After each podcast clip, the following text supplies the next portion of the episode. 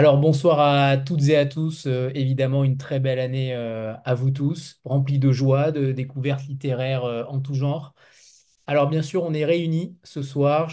Non, ce n'est pas une réunion d'alcooliques anonymes pour une 283e rencontre Vlil et pour célébrer cette, cette fameuse rentrée littéraire d'hiver 2024. Elle est toujours un petit peu particulière. Et puis, vous allez devoir affûter vos crayons parce que, vous le savez, certaines maisons d'édition indépendantes publient peu, mais bien. Mais justement, elles ont des parutions qui ne sont pas sorties uniquement en janvier et qui paraissent un petit peu plus tard, parfois dans l'année, avec un seul titre en février, parfois en mars, parfois en avril. Donc, notez bien les titres parce que euh, certains paraîtront dans plusieurs semaines. Et nous allons donc nous plonger dans différentes maisons d'édition ce soir avec les éditions Alia, La Baconnière, Atelier Henri Dougier, les éditions du Gospel, les éditions Kidam et Aux Forges de Vulcain que vous connaissez tous évidemment.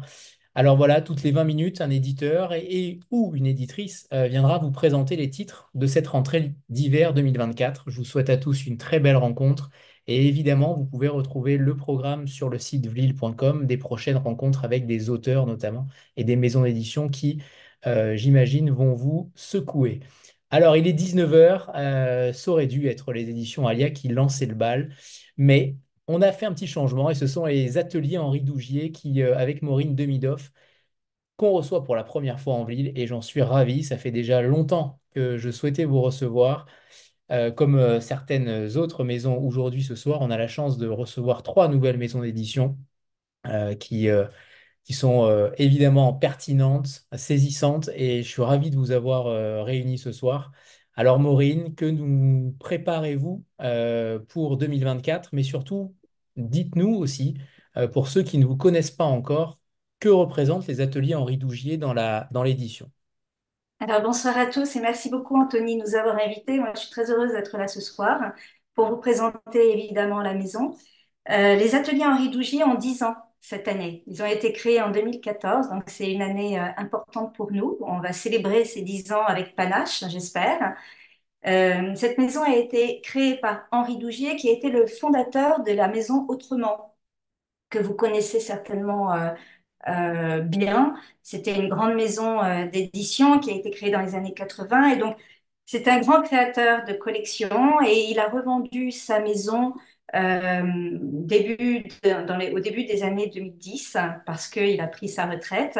Mais voilà, Henri Dougier avait l'édition dans le sang, ça faisait partie de son ADN et il a eu envie, après quelques années passées euh, un petit peu à l'étranger, de recréer encore une autre maison euh, qui s'appelle les Ateliers Henri Dougier. Nous sommes basés euh, à Saint-Germain-des-Prés et nous avons à ce jour, enfin, c'est une maison qui a gardé vraiment l'ADN et l'esprit, et qui a l'esprit d'Henri Dougier, c'est-à-dire quelqu'un d'extrêmement curieux des autres, des, pays, des, euh, euh, qui aime le beau, euh, tourné aussi vers l'art.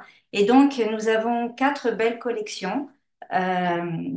et une petite partie littérature qu'on va essayer de renforcer cette année avec une nouveauté, parce que ça fait trois ans qu'on n'a pas sorti de, de, de livres, de titres en littérature. Nous avons une belle collection qui tourne autour de la peinture et je vous présenterai les titres 2024 euh, de cette collection qui sortiront là le 25 janvier. Nous avons aussi une collection sur des récits de vie autobiographiques, qui sont des, très beaux récits assez poignants, des histoires vraies, des, vécus.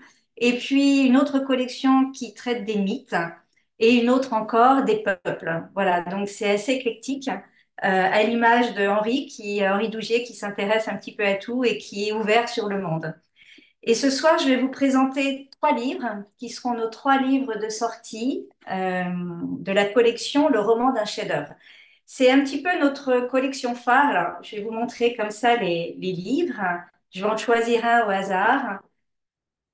Un auteur choisit une œuvre qui l'émeut, qui lui plaît, et qui euh, il décide à travers ce tableau de recréer l'histoire. C'est-à-dire pourquoi le, peintre, l'artiste a décidé de le peindre, dans quelles conditions, quel était le contexte de l'époque, contexte historique, politique. Euh, et donc il choisit un, il choisit un narrateur. Alors parfois c'est lui, rarement c'est souvent le peintre lui-même, ou alors le modèle, ou un ami du peintre, ou le commanditaire. Mais voilà, il y a toute une histoire créée autour du chef-d'œuvre. Et évidemment, ce sont euh, des textes, ce sont des fictions, mais qui sont extrêmement nourris, extrêmement recherchés.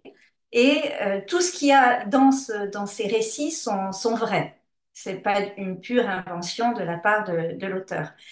Euh, le livre se compose donc d'une première partie qui est le roman.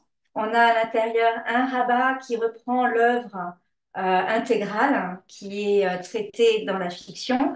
Et à la fin, soit c'est pour le, cas de ce livre un autre, un autre rabat qui fait référence évidemment à un tableau nommé dans le texte, ou alors un détail qui est zoomé du tableau.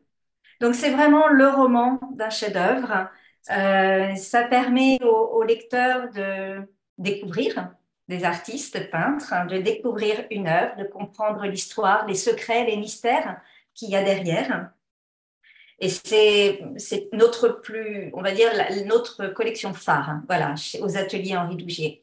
Donc, je vais commencer par vous les présenter. Il y en a trois à l'office du 25 janvier. Ils seront en librairie le 25. Je vous ai montré Valadon, donc je vais continuer avec ce titre. L'auteur a, choisi de présenter le peintre Suzanne Valadon à travers son fils, euh, Utrio. C'était une relation désespérée, difficile. Euh, c'est un très joli texte. On commence, Suzanne Valadon est vieillissante, elle est à l'hôpital et elle se rappelle, elle se rappelle de sa vie, elle se rappelle euh, la façon dont elle a commencé à, peindre les artistes qui l'entouraient, et puis sa relation euh, terrible avec son fils, Utrio, qui était alcoolique, et évidemment une immense culpabilité de la part de Suzanne Valadon parce qu'elle est en partie responsable euh, de la maladie de son fils. C'est un livre, moi, qui m'a, quand on a reçu le manuscrit, c'est un livre qui m'a beaucoup touchée. Euh, j'ai trouvé que l'écriture était très belle, euh, très vivante. J'étais avec Valadon dans cette chambre d'hôpital, à l'hôpital américain, à Neuilly, et je vivais vraiment avec elle euh, cette culpabilité, son désespoir, ces derniers jours. Voilà, c'est un, très beau récit. On a la chance d'avoir en ce moment à Nantes une très belle exposition euh, qui met à l'honneur Valadon. Donc notre livre est déjà très présent dans la, dans la région nantaise grâce à cette exposition. Euh, voilà, je trouve que c'est un. Corinne Samama n'est pas auteur, elle n'est pas écrivain, euh, elle, est coach, hein, donc elle, a un autre métier à côté, mais elle a su, euh, parce qu'elle était passionnée par Suzanne Valadon, elle a su, elle a su vraiment retranscrire la, la, pensée de, de, cet artiste. Et tout à coup, on découvre aussi pourquoi elle a peint son fils de cette façon. Voilà. Donc, Utrio, mon fils, mon désastre, le titre en dit long, mais voilà, c'est un, très très joli livre de cette collection. Je voudrais juste faire une parenthèse pour expliquer que lorsque nous recevons, enfin pour cette collection, nous avons aujourd'hui 29 titres, et ce sont souvent des auteurs qui ont des passions. Certains sont historiens, pour la plupart, ils sont historiens de l'art, et ils nous contactent en nous envoyant euh, voilà, des manuscrits. Euh, ce sont rarement des commandes de notre part. On a cette chance-là, c'est que euh, les passionnés d'histoire de, l'art euh, aiment cette collection et ont envie, eux aussi, de participer en nous proposant d'écrire sur un, tableau qu'ils ont adoré. Le deuxième livre que je vous soumets, c'est Holbein. Holbein le jeune, un message caché selon Holbein. De la même façon, le, tableau choisi sont les deux ambassadeurs. Alors, vous le verrez mieux, évidemment, là. Je ne sais pas si ma caméra rend bien. Voilà. Pas, totalement. C'est un peu flou parfois, mais c'est pas. C'est un peu flou. voilà, parce qu'on ne peut pas mettre évidemment la couverture entière sur, enfin, le, tableau, l'œuvre entière sur la couverture, mais dans le premier rabat, on l'a. Et je ne sais pas si vous voyez ici, il y a une forme, pour ceux qui ne connaissent pas ce tableau de Holbein, il y a une forme qu'on appelle une anamorphose. Et cette forme qui ressemble, souvent beaucoup disent que c'est une, ça ressemble à une, un os de sèche du poisson. Euh, en fait, c'est tout autre chose qui est dans le dernier rabat en gros plan, mais je ne vous le dévoilerai pas parce que sinon, je vous spoil un petit peu l'histoire. Voilà, donc là, on est en 1533, on est à la cour d'Angleterre. Euh, on est évidemment avec l'histoire d'Henri VIII qui souhaite divorcer pour épouser euh, Anne Boleyn euh, et qui se heurte évidemment à la réticence du pape. Et puis la France s'embelle et elle envoie un ambassadeur qui est ce personnage et qui va rencontrer un, représentant de l'Église et, ensemble, ils vont demander à Holbein de créer ce tableau. Et donc, le, roman d'Alain Glycos va raconter la création de ce chef-d'œuvre qui est aujourd'hui à Londres, toujours à Londres, et qu'il va, va expliquer pourquoi les personnages sont représentés ainsi et la signification de tous les objets qui sont, euh, vous voyez sur, sur l'écran, mais qui sont représentés sur cette table. Voilà, il y a une map monde, il y a des, des instruments de culture, de, de, de science, et donc, ce, roman, moi, quand je l'ai lu, j'ai passé mon temps à faire des allers-retours entre l'œuvre et puis le texte pour bien voir exactement euh, ce que signifiait chaque objet. Et puis, à la fin, donc, il explique pourquoi un message caché, pourquoi cette anamorphose en bas du tableau. Et alors, pour l'astuce, quand on est face au tableau, pour comprendre et pour voir exactement ce qui est dessiné, ce qui a été peint, il faut se placer au bord du tableau, à l'angle gauche, et regarder le tableau comme ça de, de biais. Et là, tout à coup, on a la forme qui apparaît. Voilà, c'est un, une technique incroyable. Euh, et, le, livre de Alain Glycos explique autant cette anamorphose, pourquoi, ce qu'elle signifie, qu'il retranscrit en même temps euh, le contexte historique et politique qui était très important à l'époque d'Holbein, et puis tous les dessins qui sont représentés sur le tableau. Chacun a une signification particulière. Alain Glycos, lui, il est écrivain, il est grec d'origine, il a beaucoup écrit sur son pays, euh, un passionné de Kazantzakis, donc là, il est sur un terrain un petit peu différent. Euh, mais il a, il a réussi à nous, à nous amener dans cette Angleterre sous Henri VIII et je vous assure que c'est passionnant. Pour la suite, il, euh, il, va organiser en France, dans plusieurs cinémas, des conférences sur ce tableau avec des historiens de l'art. Et ces conférences seront reproduites en simultané euh, dans une quinzaine ou une vingtaine de cinémas en France. Voilà. Donc tout ça, nous, on informera évidemment nos lecteurs sur nos réseaux pour leur dire où aller, s'ils sont intéressés, s'ils ont envie voilà, de, participer à ces conférences. Et enfin, le dernier livre qui paraîtra chez nous au mois de janvier, donc le 25, c'est La mer terrible selon Monet. C'est un primo-auteur, c'est le premier texte de Jean-Baptiste Gauvin. Il a choisi d'écrire sur Monet. Euh, c'est un texte qu'on a reçu par hasard. Il nous a soumis son manuscrit par courrier euh, et j'ai été sidérée par la qualité de son écriture, par la poésie aussi de son écriture. Monet, évidemment, c'est un peintre qui manquait à notre collection, euh, incontournable Monet. Et il a choisi de, décrire ce tableau sont les pyramides de Port-Coton à Belle-Île. C'est-à-dire qu'il sort du Monet que l'on connaît tous à Giverny ou en Normandie ou à Étretat pour nous parler d'un Monet qui sort de sa zone de confort et qui va peindre un paysage en Bretagne. Et c'est son séjour qu'il a fait à Belle-Île où il est resté deux petits mois et où il a peint cette mer, cette mer euh, terrible, comme il, la décrivait, euh, beaucoup plus agitée que ce qu'il pouvait peindre en Normandie, avec des couleurs aussi complètement différentes. Et voilà, donc c'est pareil, on, rentre dans le texte, il y a vraiment beaucoup de poésie. Et Jean-Baptiste Gauvin, encore une fois, hein, c'est un primo-auteur, il, a réussi, je trouve, à, rendre ce texte, mais euh, très beau, vraiment très beau. Euh, on est dans le regard. Alors je pense que c'est quelqu'un qui, c'est un auteur qui travaille aussi beaucoup la photographie. Et ça se, ça se devine dans son écriture parce qu'on est en permanence dans le regard de ce que Monet voit. Euh, voilà, c'est un très joli texte. En premier rabat, je ne sais pas si vous le voyez bien, mais c'est les porcs cotons dans l'intégralité. Et à travers, évidemment, euh, ce récit, euh, il raconte en parallèle de la création du tableau son amitié avec un homme de Belle-Île qui est un vieux pêcheur, un vieux pêcheur de homard, et qui sera son porteur pendant son séjour à Belle-Île. C'est lui qui transportera à chaque fois le matériel de Monet jusqu'à son point, euh, l'endroit où il peint. Et ce, monsieur, il s'appelle Poli. Monet a peint très peu de portraits, mais il a peint le portrait de Poli qu'on a mis à la fin. Voilà. Donc, en plus d'être une,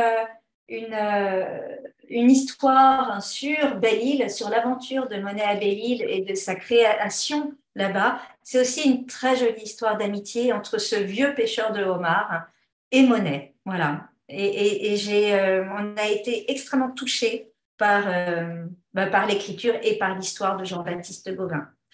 Donc, ce sont nos trois sorties littéraires pour le mois de janvier. On, aura donc le 25, 29 titres dans cette collection. On est très fiers de cette collection, en fait, parce que euh, elle est très aimée des libraires, de nos lecteurs. Et c'est vrai que c'est une belle façon de découvrir un artiste, de découvrir aussi une œuvre.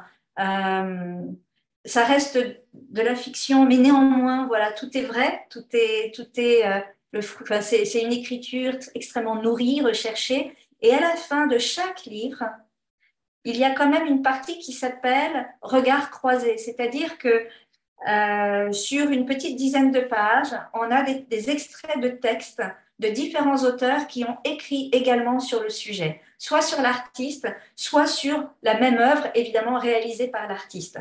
Donc ça permet d'avoir une connaissance euh, de façon assez ludique d'un artiste et d'une œuvre. Voilà, et c'est tout le principe de notre collection.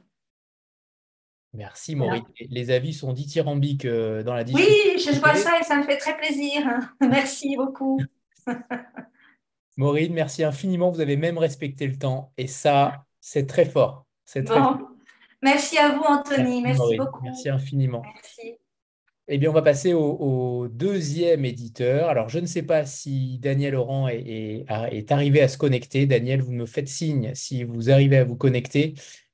Et si ce n'est pas le cas, on va passer à la Baconnière, aux éditions de la Baconnière avec Laurence Gudin, euh, les éditions de la Baconnière qui sont basées en Suisse et qu'on n'a pas vu depuis déjà 2020, depuis qu'on était en plein confinement. On avait eu une rencontre ensemble euh, merveilleuse. On avait découvert une éditrice, une manière d'éditer euh, différente et une littérature parfois suisse, romande, qu'on ne voit que bien peu en France et c'est bien dommage.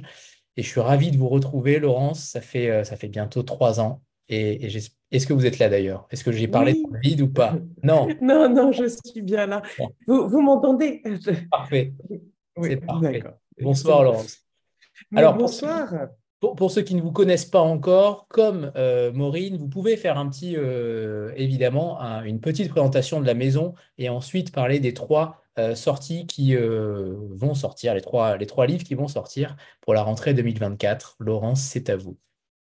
Génial. Eh ben, déjà, merci beaucoup, Anthony, pour l'accueil et l'invitation qui me fait très plaisir. En effet, on, euh, on, avait eu une très belle rencontre en 2020 et euh, je m'excuse un petit peu d'avance parce que je suis un peu malade et j'ai très mal à la tête, donc j'espère que ça va aller.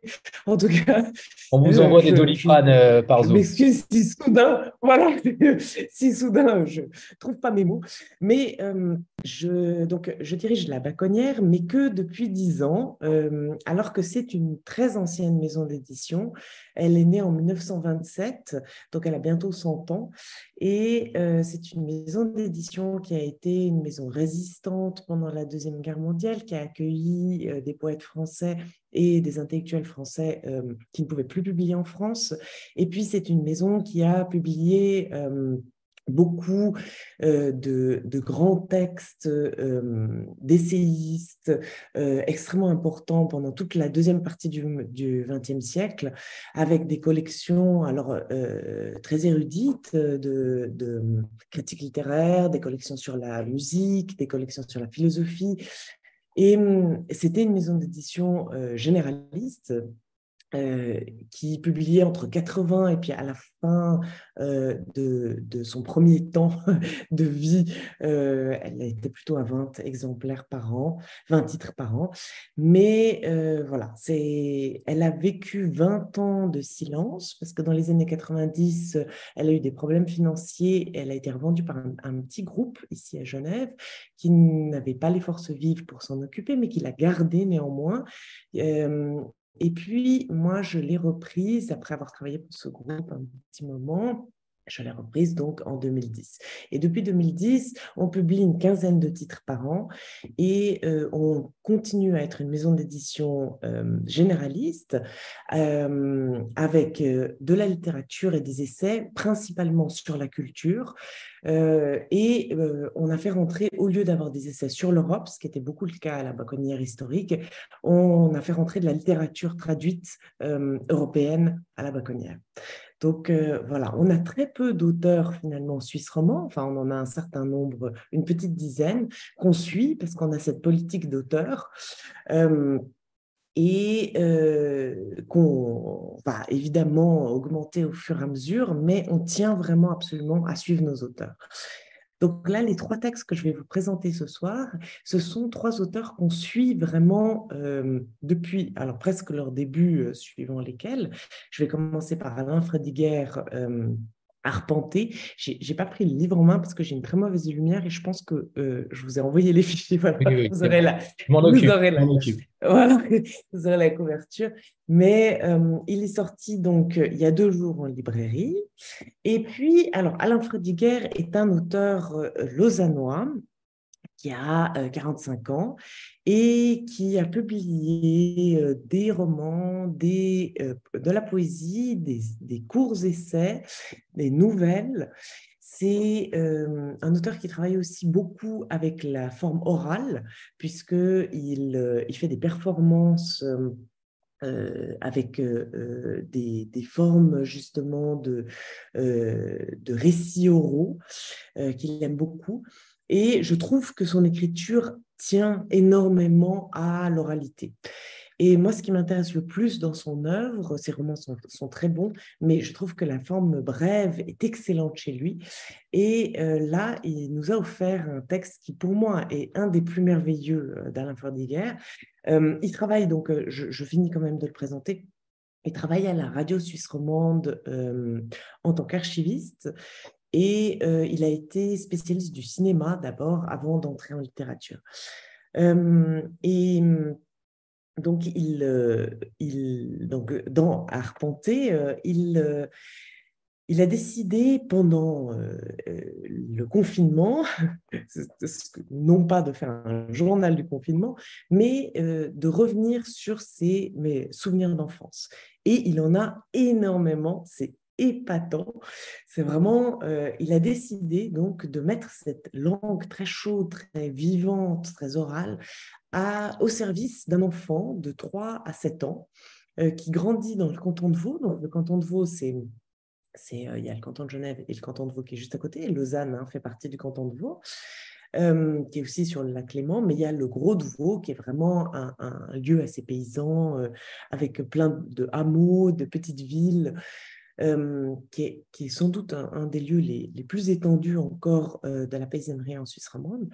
Et puis, euh, il a grandi là avec un père pasteur. Et il raconte en fait le territoire de son enfance. Et donc, dans ce territoire, il y a vraiment les deux rues qui partent de sa maison. Qu'est-ce qui se passe dans ce territoire? Il, dit très intelligemment que dans l'enfance, le territoire est complètement défini. Et ce territoire-là est absolument connu des enfants, tout y est connu, alors que la sortie du territoire, c'est, euh, ça n'existe pas, c'est le monde, c'est, ce qu'on voit à la télévision, mais qui est très peu retenu par les enfants. Et donc, euh, euh, en se mettant à la place de cet enfant qui, grandit, qui fait ses premières expériences aussi de relations sociales, ses premières rencontres amoureuses, il, va euh, aussi évidemment avoir euh, ses premières batailles. Euh, il y a très peu de choses par rapport à l'école. C'est beaucoup plus justement toute la formation d'un individu à, ce jeune âge. Et puis il y a aussi beaucoup de marqueurs sociologiques parce qu'on est dans les années 90 et c'est drôle parce que ma, ma correctrice est française et elle m'a dit j'ai reconnu mon enfance. Donc je pense que voilà, c'est c'est vraiment pas du tout un, roman territorial. Euh, mais euh, il y a euh, un certain nombre de choses comme la musique qu'on écoutait à l'époque, comme les forbans, je ne sais pas si vous vous en souvenez, viens mettre tes baskets. Ou alors, il y a évidemment Thriller de Michael Jackson. Enfin, voilà, c'est les premières, les premières émotions musicales. et puis, il y a aussi les jouets, il y a les bonbons. Donc, on retrouve vraiment. Enfin, moi, j'ai grandi aussi dans les années 90 et j'ai vraiment retrouvé énormément de choses. Donc, c'est un petit délice et surtout, c'est un livre joyeux. Ce qui est quand même assez difficile ces temps. Quand on parle de littérature d'enfance, souvent, il y, a, il y, a, des problématiques. Enfin, c'est pas du tout pour critiquer. Hein. Il faut absolument que ce sont des choses qui soient dites. Mais c'est vrai que là, il n'y a aucune forme de problématique particulière. C'est vraiment un, un, vrai livre de joie, de redécouverte de l'enfant. Et puis aussi un peu piquant. Et c'est pour ça que j'ai pensé aussi un peu à Colette.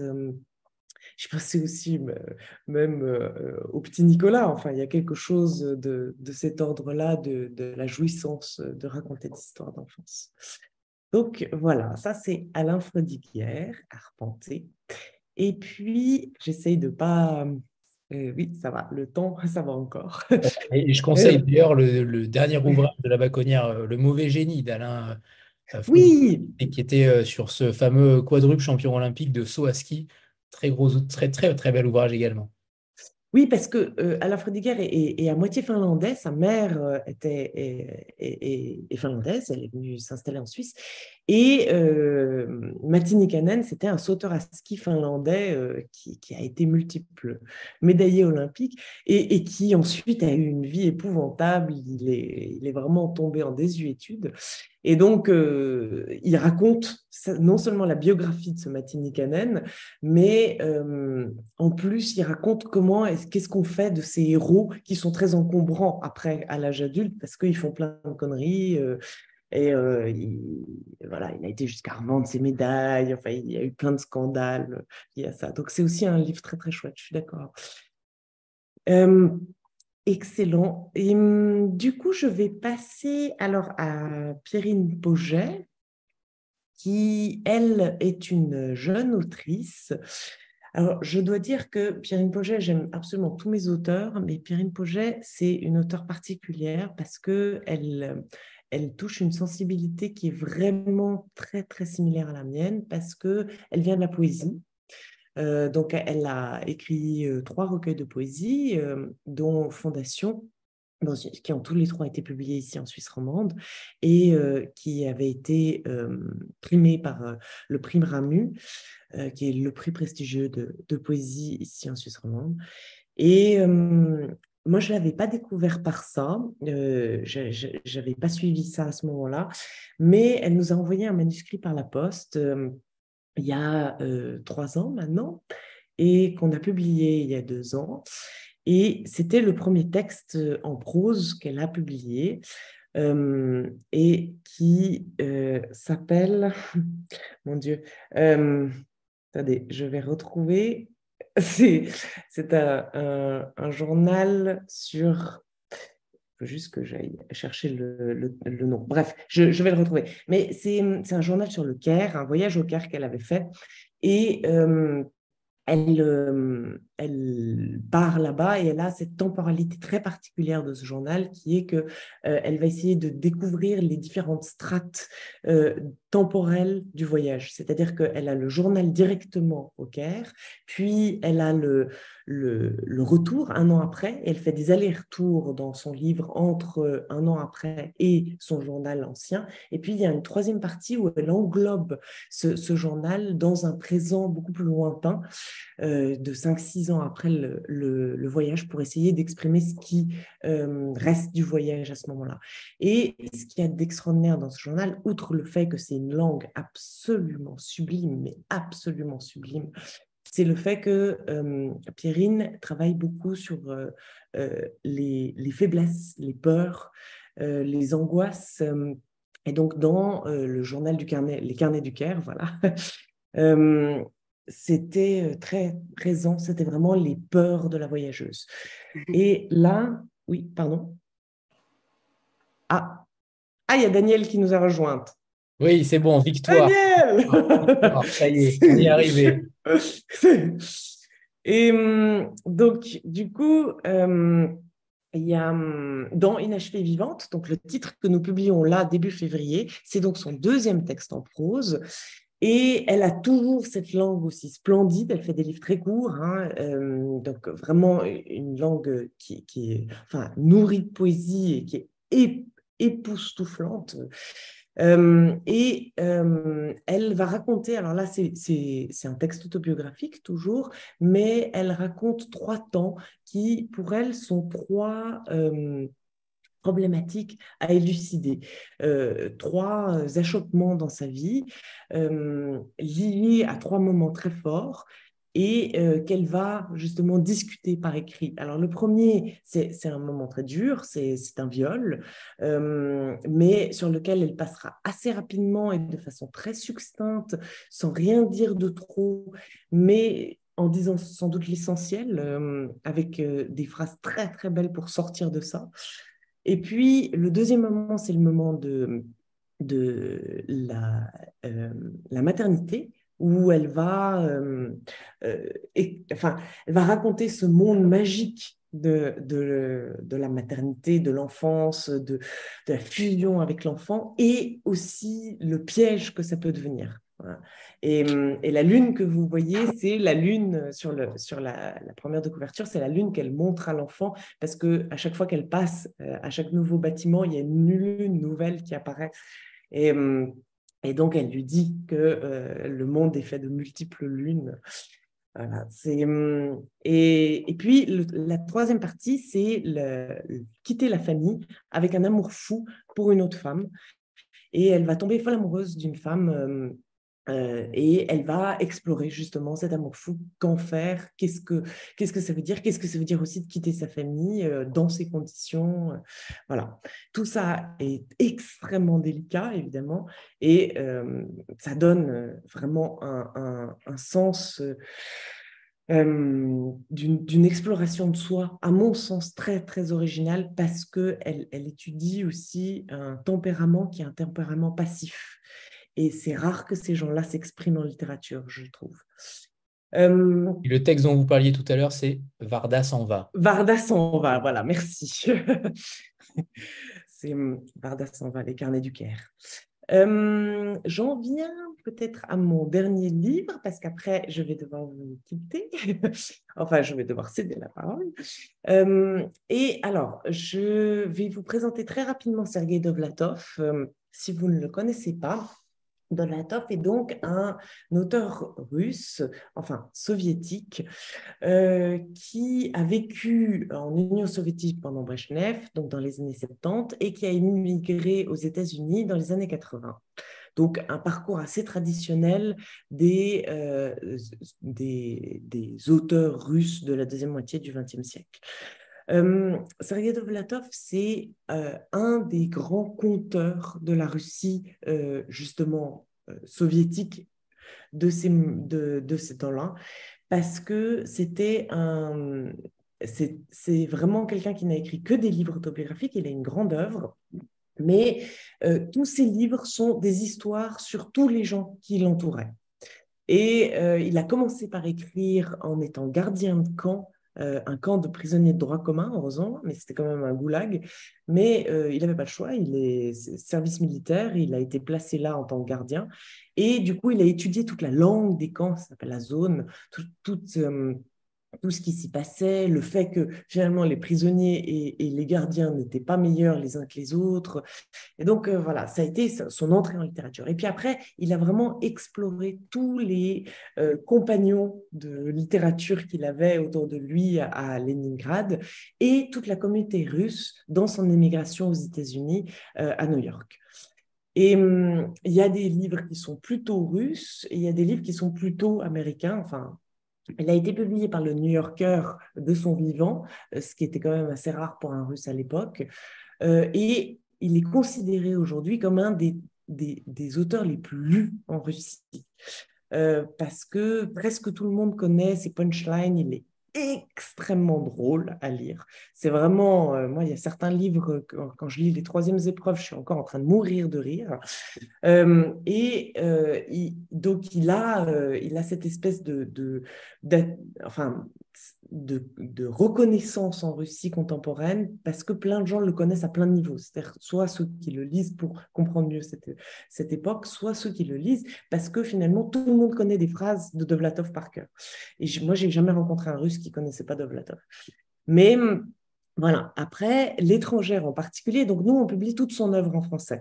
Euh, on, l'a redécouverte dans le sens qu'elle avait déjà, il y avait déjà une partie qui avait été publiée au début des années 2000 en français, mais on a décidé de tout republier en poche. Donc, euh, c'est une œuvre de, euh, il y a 13 livres et on en est, je crois, au huitième, quelque chose comme ça, avec l'étrangère. il y a aussi quelques inédits qu'on publie en grand format.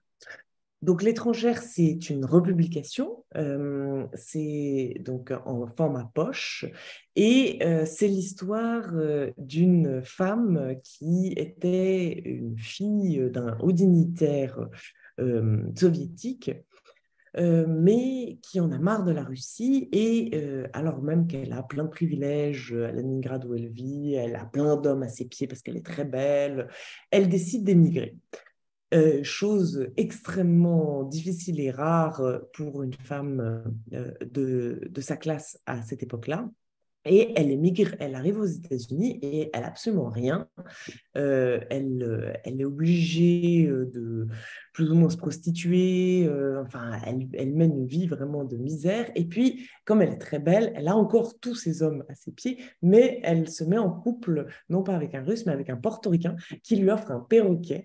Et ce perroquet va être sujet de plein d'histoires parce que finalement, à un moment donné, il va s'échapper. Il y a toute la communauté russe qui va essayer de retrouver ce perroquet. Donc voilà, c'est une des petites histoires de ce livre qui, moi, m'a toujours beaucoup plu. Mais euh, Dovlatov, c'est une très grande humanité. Et juste pour un dernier mot sur Dovlatov, parce que je vois qu'il est 40, euh, il y a euh, un des libraires que j'aime beaucoup ici à Genève qui l'a présenté dans la grande librairie, La Valise, et il a dit ce mot qui me paraît très juste. Il a dit si vous voulez rire intelligemment, il faut lire Dovlatov. Donc voilà. Mais merci beaucoup, Anthony. Merci, Laurence. C'est très chouette. Merci infiniment. Et, et, bien, on va passer maintenant à la troisième éditrice qui est enfin arrivée. Je suis désolée de ce Est-ce qu'on m'entend? Oui, c'est bon, Daniel, c'est bon. mais c'est un honneur de passer après Laurence. c'est quand on est un peu copines. bon, en tout cas, je suis désolée de ce contretemps. Euh, donc, je présente d'abord hein, euh, alors oui, Daniel Laurent, qui est donc, euh, qui est donc éditrice de l'édition Alia, quand même, que, je vous présente un minimum. On est ravis de voir les éditions Alia qui, depuis déjà longtemps, me font frémir. Alors, c'était l'occasion ce soir de faire votre connaissance et de faire la connaissance avec le catalogue pour ceux qui ne vous connaissent pas encore. Euh, donc voilà, c'est à vous, Daniel, de présenter un petit peu Alia pour ceux qui ne vous connaissent pas encore et évidemment savoir ce qui va se passer à la rentrée 2024. De façon imminente, attention. Donc, bah, Alia est, euh, est, un catalogue qui a 40, plus de 40 ans déjà. Ça, ça a été, euh, les éditions ont été fondées en 82. Alors nous, on aime bien l'appeler, au lieu de catalogue, on aime bien appeler notre bibliothèque, en fait. C'est comme si on constituait la bibliothèque qui serait pour nous idéale. Alors évidemment, c'est subjectif, mais on espère bien, du fait même que ce soit subjectif, que ça rencontre d'autres subjectivités, que ça a un écho chez d'autres, des lecteurs, tout simplement. Mais c'est surtout, je dirais, une bibliothèque euh, euh, organique très ouverte et qui tend aussi à rompre avec des, des catégories. En fait, c'est comme si les ouvrages étaient dans un dialogue perpétuel entre eux ils se répondent, ils se disputent parfois, mais ils s'ignorent rarement, en fait. C'est comme si, si le lecteur tirait sur un fil il doit pouvoir faire venir euh, toute une pelote, en fait. Et ce, à travers les époques. Donc, il y a des courants qui sont reliés entre eux, malgré parfois des réalités sociales différentes, puisque notre, euh, nos publications recouvrent euh, une grande ère temporelle. C'est-à-dire que ça va de l'Antiquité, puisqu'on fait des nouvelles traductions d'auteurs classiques comme Aristote ou Cicéron, jusqu'à nos jours, puisqu'on essaie aussi d'avoir une fonction de, défricheur de talent, espérons-le. Euh, surtout en matière de littérature euh, Euh, et puis évidemment, fait en premier lieu des idées, des constats, des sensibilités, parfois une forme qui nous séduisent. mais il y a comme une sorte de prétention, je dirais, enfin, en tout cas une volonté d'atteindre une sorte d'universalité, en fait, quelle que soit l'époque ou l'ère géographique. Et d'ailleurs, dans les livres que je vais vous présenter maintenant, ça, représente bien, puisqu'il y a à la fois un japonais du XIIe siècle et, de la littérature, euh, contemporaine. Euh, alors, je vais commencer avec euh, Gottfried Benn. donc, je présente le livre qui est là, que j'ai la chance de l'a déjà imprimé, Gottfried Benn, un titre qui s'appelle Double vie, euh, donc en fait.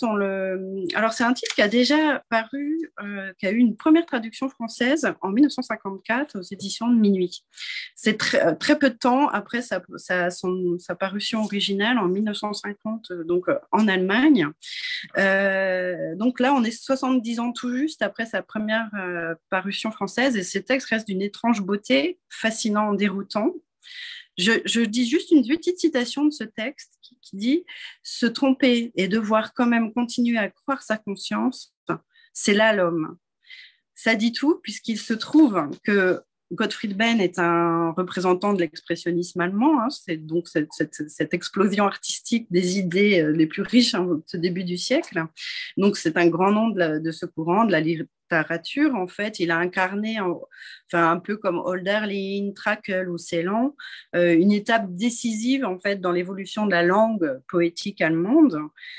Mais en réalité, ce constat se fit très a posteriori. Peut-être quelques voix euh, ont quand même été entendues, notamment celle de Klausmann, mais parce qu'en réalité, en 1933, avec la venue au pouvoir des nazis, en fait, il accepte des fonctions honorifiques.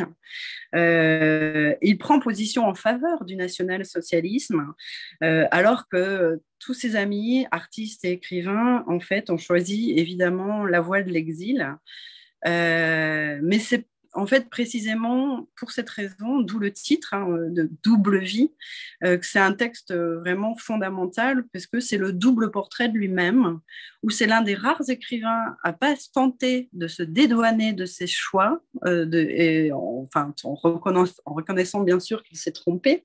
Donc c'est une sorte d'auto fait, d'auto-autopsie, si je peux me permettre ce double, cette autologie, une, auto-autopsie littéraire, euh, quand, enfin, comme il a eu une sorte de compromission avec euh, le pouvoir euh, par son adhésion au nazisme, il dissèque ses propres contradictions.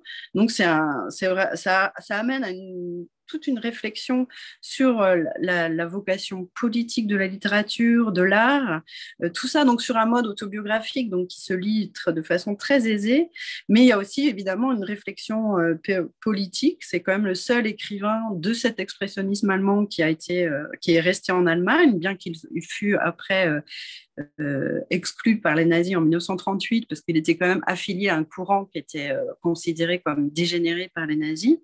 Mais il essaie en tout cas de comprendre son égarement, sa naïveté. et donc c'est un acte de foi irraisonné et sincère, mais c'est fondamental et touchant puisque ça peut renvoyer à la duplicité euh, de tout à chacun. Donc ça, c'est en traduction. Donc c'est dans une traduction d'Alexandre Vialat.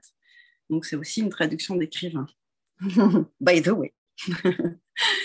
Donc là, début du XXe siècle, je saute une époque pour parler d'un premier roman, un auteur qui n'a jamais publié. Donc il s'agit de Émilien de Reclène, La mécanique euh, papillonne. alors là, on est un petit peu entre le roman d'investigation et de fiction, voire d'anticipation. C'est un roman très troublant et poétique, dont le sujet principal, figurez-vous, est la rencontre amoureuse. Banalité, mais il se trouve que là, il va y avoir une, mise en abîme vertigineuse, puisque le narrateur principal, qui s'appelle Martin, est programmeur dans une entreprise qui vise à créer une application de rencontre euh, qui euh, n'admettrait que de 100% de réussite. C'est-à-dire, euh, la rencontre, elle doit être euh, fulgurante ou pas.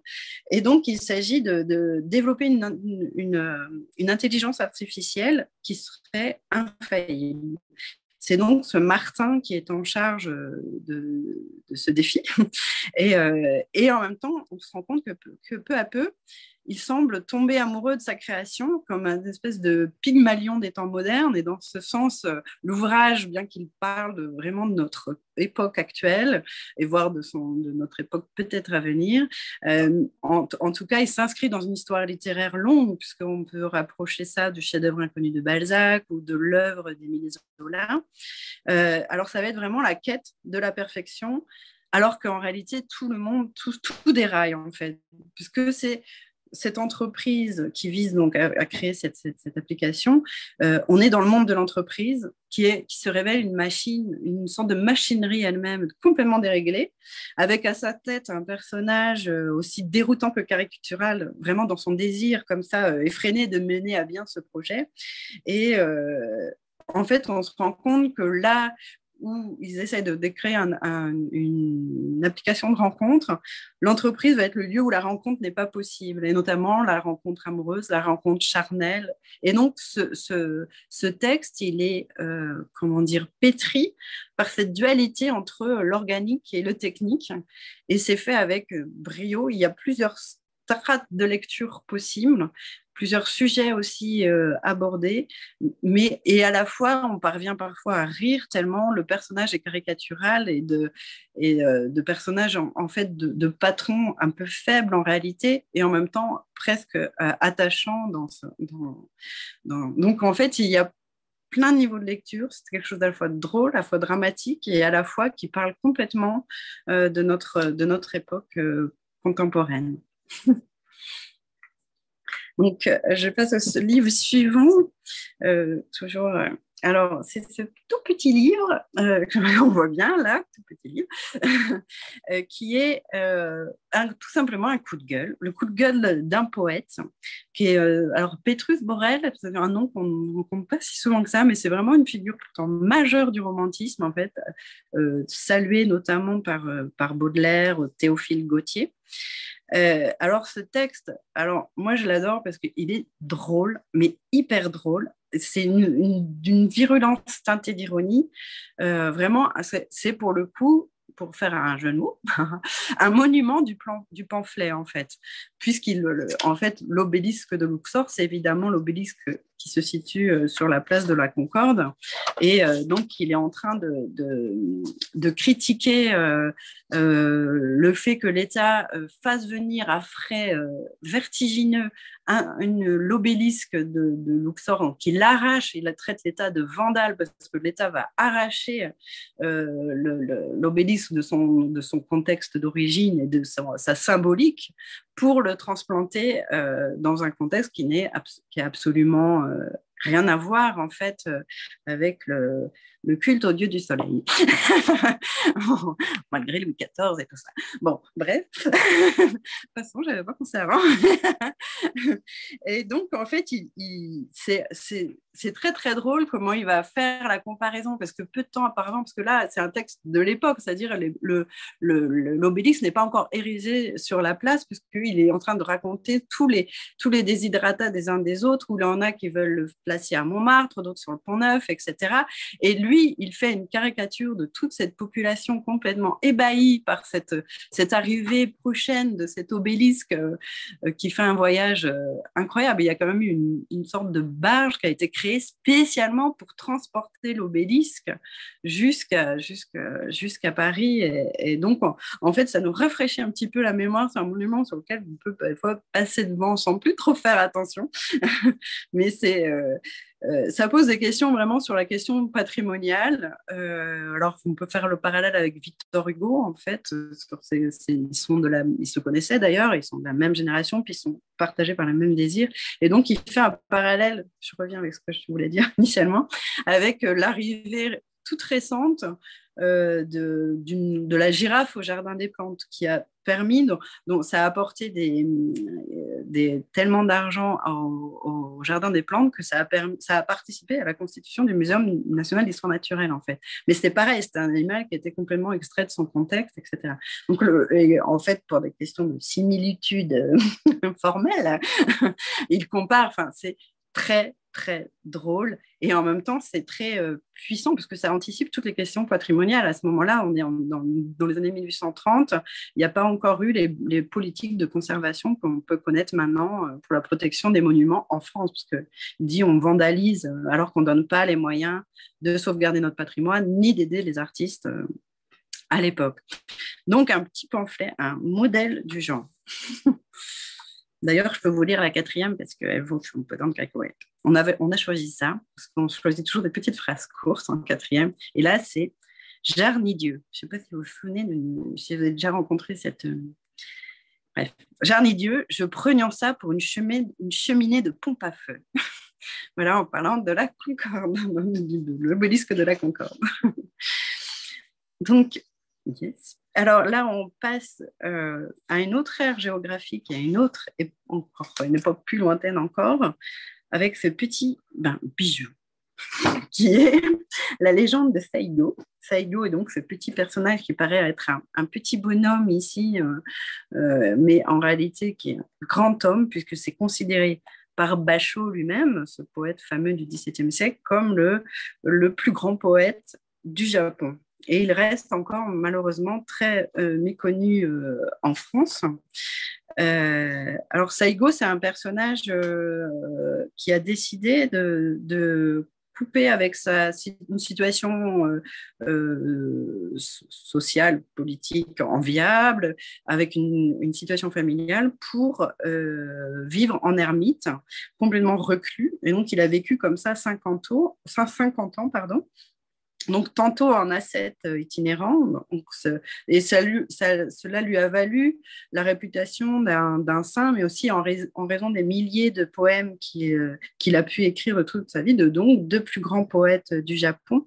Donc, c'est quand même quelqu'un qui est dans les grandes collections des classiques encore publiés aujourd'hui. En fait, c'est une une immense popularité euh, au, Japon.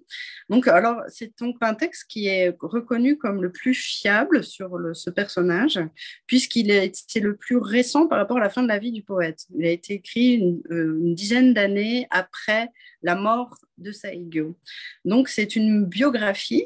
Euh, bon, évidemment quelque peu romancé pour les, à l'époque, on ne pouvait pas écrire encore une, véritable biographie. Euh, donc c'est la, donc la plus ancienne, comme je disais, euh, et en même temps, c'est ponctué de poèmes alors, dans sa poésie, Saigo se, enfin, il s'écarte vraiment de l'esthétique traditionnelle de la poésie de cour, en fait, qui était la convention à l'époque, euh, pour composer une poésie très simple et élégante où il chante, en fait, les voyages et, la nature. Euh, et si ce texte est devenu aussi un grand classique de la littérature japonaise, il, a il a fourni aussi une matière poétique pour mains artistes au fil des siècles. Et si, par exemple, on a agrémenté le texte d'un choix d'un de, manuscrit, de pages de manuscrit, donc qui illustre cette même vie, de, cette même légende de Seigo, euh, en manuscrit daté du XVIIe siècle. Donc, je ne sais pas si, parce que je ne me vois pas à l'écran, c'est un ouvrage qui est aussi euh, illustré euh, euh, voilà. C'est un ouvrage également euh, illustré en fait par d'un manuscrit du XVIIe siècle, un classique qu'il faut avoir lu. Vous me direz. Je passe maintenant. Alors, donc ça, c'est les livres qui en fait sont déjà en librairie depuis vendredi dernier. Et là, je passe à un livre qui va paraître euh, en février, euh, plus exactement le 6 ou 7, je crois, je ne sais plus exactement.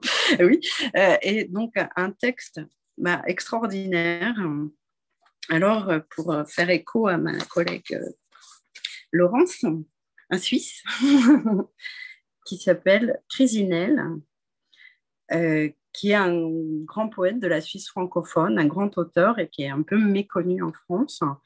à vrai dire, pour vous dire en toute honnêteté le contexte.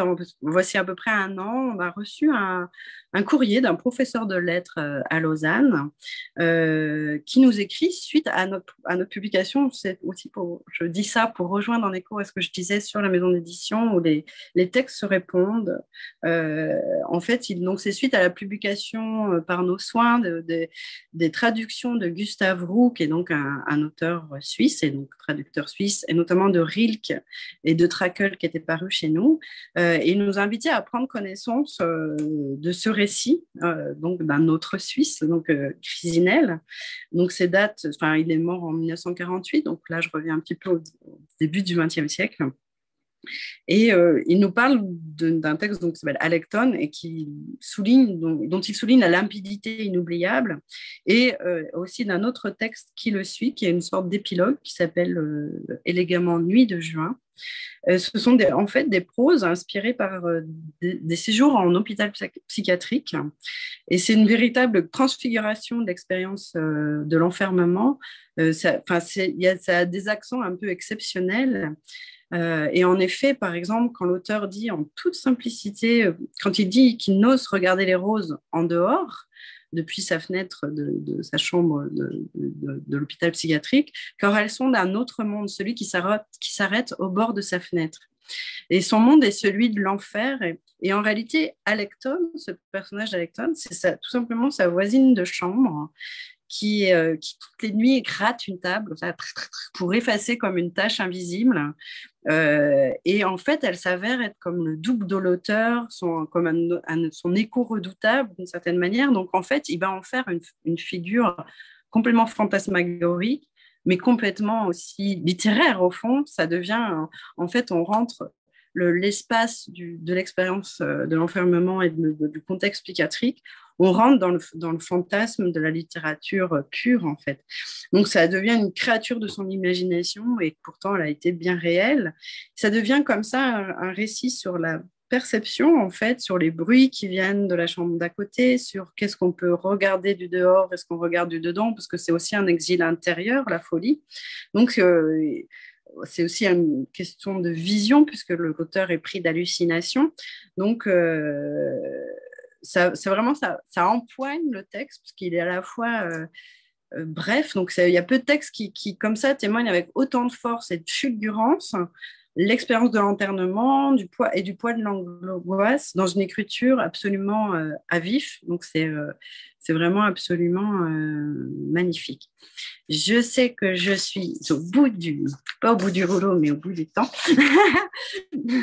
et donc, je termine juste sur un roman qui va paraître en mars, un roman, troisième roman de Simon Johannin, euh, un roman marquant de véracité, euh, qui raconte en réalité, donc tous les prénoms des personnages ont été changés, mais en réalité, c'est une expérience de l'auteur lui-même, de sa découverte du monde de l'édition à partir du moment où il a publié son premier roman, euh, euh, donc en, en l'occurrence L'été des Charognes en juin 2017 il raconte, évidemment, là on, passe dans la fiction, mais, c'est très drôle parce qu'on s'y retrouve, et même la maison d'édition, nous, on se retrouve dans le roman. Euh, donc, euh, euh, en fait, il observe tout ce monde qu'il découvre au moment où, comme il dit lui-même, je me permets de reprendre ses mots puisqu'il le, dit lui-même, un, un, provincial, un maire de provincial arrive à Paris et se retrouve dans ce monde assez particulier de l'édition. Évidemment, le roman ne se passe pas qu'à Paris parce que l'auteur vit à Marseille, donc il va y avoir une sorte de dérive entre ces deux villes. Donc, euh, D'ailleurs, c'est les moments, je trouve, les plus fort de, de, l'ensemble du texte. Mais vraiment, en sous-main, il y a quand même une satire assez drôle du monde de l'édition et du statut d'écrivain et de la condition de l'écrivain, euh, mais vraiment avec le regard très doux que peut avoir Simon Johannin, je dirais, de, il est toujours d'une douce ironie, en fait.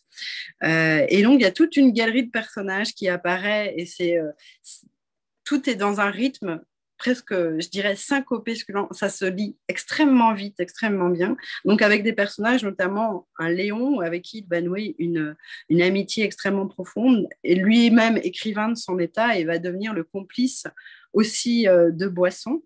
Euh, donc, c'est vraiment une sorte de, de tourbillon. Euh, très vite, ce livre est comme une espèce de tourbillon, et en même temps, il y a une sorte de mise en abîme, parce que l'écrivain, comme il se positionne en tant qu'écrivain, il, introduit dans ce roman le roman qu'il est en train d'écrire.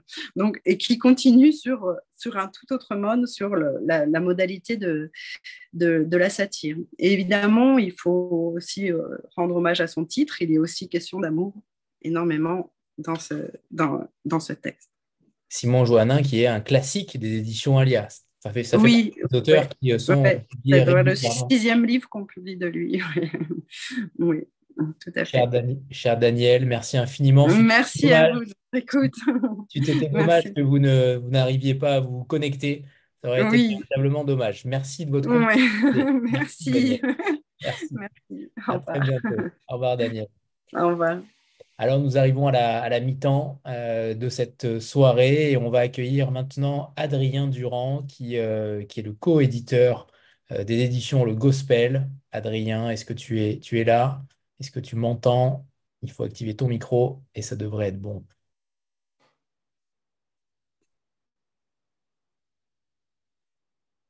Adrien, je, te vois, mais je ne t'entends pas. Il faut activer le micro en bas à gauche. Vous? Oui, c'est bon, parfait. Bonsoir, Adrien. Alors voilà, euh, c'est une première pour le gospel et je suis ravi euh, de t'accueillir ce soir. C'est la première fois qu'on te reçoit en Vlille et j'aimerais que tu déjà que tu euh, euh, que tu présentes cette maison d'édition qui est plutôt extrêmement euh, jeune, extrêmement pop, extrêmement rock aussi. Euh, raconte-nous l'histoire de cette maison d'édition et ensuite là où les parutions qui vont paraître prochainement. Oui, bah, merci pour l'invitation. Alors effectivement, on est, est, beaucoup plus jeune que, enfin au moins au niveau de la maison d'édition que tous les gens qui sont passés avant nous. donc la maison d'édition, elle existe depuis euh, elle a commencé à publier en octobre 2022, donc c'est tout récent. Euh, à la base, le gospel, c'était plutôt un projet de fanzine papier autour de la musique. Euh, voilà, moi j'ai plutôt un profil de journaliste musique, je travaille dans l'industrie musicale depuis une quinzaine d'années. Voilà, donc on est basé à Bordeaux. Donc moi, en arrivant à Bordeaux, j'ai monté un fanzine papier vraiment à l'ancienne, photocopié, distribué à 100 exemplaires, puis 200, puis 300, puis 600, puis 700. Et puis on a commencé à sortir un petit peu avec euh, toute une équipe d'amis qui s'est un, peu agrégée autour de moi, euh, des petits livres qui faisaient un peu le lien entre euh, livre et fanzine, on va dire. Voilà, et puis petit à petit, ça s'est un peu professionnalisé, alors tout en restant très autodidacte. voilà, et puis j'ai rencontré la personne qui est devenue mon associé, donc qui s'appelle Sylvain Arestier, qui avait déjà une petite maison d'édition qui s'appelle les éditions de l'Éclisse et puis qui est libraire aussi, donc avait plus un pied dans le, monde du livre, en tout cas plus que moi. Euh, voilà. Donc l'idée avec euh, la maison d'édition, euh, pour définir un petit peu, même si tu l'as déjà fait, en gros, l'idée, c'est de sortir des textes qui gravitent un peu autour, alors à la base autour de la musique, puis autour de la contre-culture, mais des textes qui expriment en général une certaine subjectivité. l'idée, c'était pas de créer une maison d'édition de plus, pas faire forcément en moins bien ce que d'autres gens faisaient très bien déjà. voilà, c'était de proposer des textes qui n'auraient pas forcément vu le jour si on les avait pas sortis, donc faire un mélange de textes de jeunes auteurs, de, euh, textes qu'on a été un peu déterrés, euh, voilà, avec un certain goût quand même pour la littérature traduite et la littérature anglo-saxonne, parce que c'est vrai que c'est ce que j'aime et euh, c'est ce que j'aime lire. Et, j'étais parfois un peu frustré de voir certains titres qui n'étaient pas accessibles à, plus de lecteurs. Donc voilà, euh, donc on a publié six titres. On a d'abord travaillé euh, un an et demi, quasiment euh, un an en autodiffusion, ce qui a été une aventure à la fois très formatrice et un peu usante quand même, je l'avoue. voilà, donc on a un diffuseur depuis quelques mois seulement. Donc là, on a passé un peu une nouvelle étape. Voilà, pour vous parler un petit peu de, titres qui sont déjà sortis, qui, sont, qui ont peut-être été un peu marquants dans notre histoire. Ben, je vous citerai bien un premier livre important, L'histoire secrète de Kate Bush et l'art étrange de la pop. voilà, qui est un livre bah, qui était bien représentatif de, ce qu'on avait envie de faire, euh, c'est-à-dire que euh, c'est un texte sur la musique, mais en même temps pas du tout sur la musique. C'est une sorte de biographie complètement euh, psychédélique de la, chanteuse Kate Bush, qui a été écrite par un, auteur qui s'appelle Fred Vermorel, qui est d'origine française, mais qui a grandi en Angleterre, qui a plutôt une formation à la fois d'historien de l'art et en même temps qui était un ami au sein du mouvement punk de euh, Malcolm McLaren, des Sex Pistols, de Vivienne Westwood, sur qui il a écrit des livres. Euh, donc le point de départ de ce livre, c'était de faire une sorte d'antibiographie, c'est-à-dire de euh, raconter l'histoire de Kate Bush, mais à partir de ses ancêtres vikings jusqu'à jusqu'au jour de sa naissance. Donc initialement, le livre se terminait le jour de sa naissance. Euh, voilà, donc son éditeur à l'époque, le livre est sorti en 82, était pas du tout content que, évidemment, euh, euh, le livre sur Kate Bush s'arrête le jour de sa naissance. Donc, il lui a demandé d'écrire une deuxième partie du livre. C'est ce qui constitue l'art étrange de la pop, où il s'intéresse beaucoup à, au, statut à l'époque un peu nouveau de cette célébrité de pop star. Euh, voilà, dans les années 80, on voit un peu émerger euh, bah, des figures comme Madonna, Whitney Houston, euh, Phil Collins, tout ce genre de, stars un peu radio, tout ça. Et donc lui, à travers, à travers la figure de Kate Bush, bah, à la fois il s'interroge sur ce truc assez nouveau de, de, de, pop star, de pop culture, et en même temps sur cette tradition un peu d'ésotérisme à l'anglaise de, du mysticisme un petit peu de la chanteuse et de tout ce qui fait son univers. Donc c'est euh, vraiment une sorte d'enquête complètement, euh, complètement folle. C'est un livre qui est à la fois adoré et détesté par les gens, comme plusieurs livres qu'on a sortis. et, euh, et, voilà, c'est un texte important qu'on a ressorti avec des archives inédites de l'auteur. Donc on a retrouvé l'auteur et nous a envoyé un dossier par la poste avec bah, toutes ces archives de l'époque. Donc donc voilà, c'était un texte euh, qui a eu euh, quand même un bon, un bon accueil en France. Euh, on a eu la chance que Kate Bush ait un petit, un petit regain de visibilité grâce à une série Netflix. Donc, donc ça nous a bien aidé aussi, je l'avoue. voilà, donc ça, ça a été, ça a été un texte important. un autre texte dont je peux vous parler qui est sorti en mars 2023, donc il y a bientôt un an, c'est Ce qui vit la nuit. Euh, qui est le premier roman qu'on a sorti. Voilà. Euh, donc, Ce qui vit la nuit, c'est un roman américain, donc plus contemporain, euh, qui est sorti en 2010 aux États-Unis. moi, qui m'a beaucoup marqué, que j'avais trouvé dans une liste sur un forum américain des livres les plus, les plus tarés ou les plus durs à lire ou les plus fous qui existent. donc, c'est un, texte qui raconte l'histoire donc d'une jeune adolescente euh, un peu semblable à celle qu'on voit sur la couverture, qui euh, fugue pour retrouver euh, sa sœur adoptive. Donc on est dans les années 90, dans l'Oregon, vraiment dans bah, l'Amérique un peu, un peu white trash, des caravanes et, des ados fugueurs.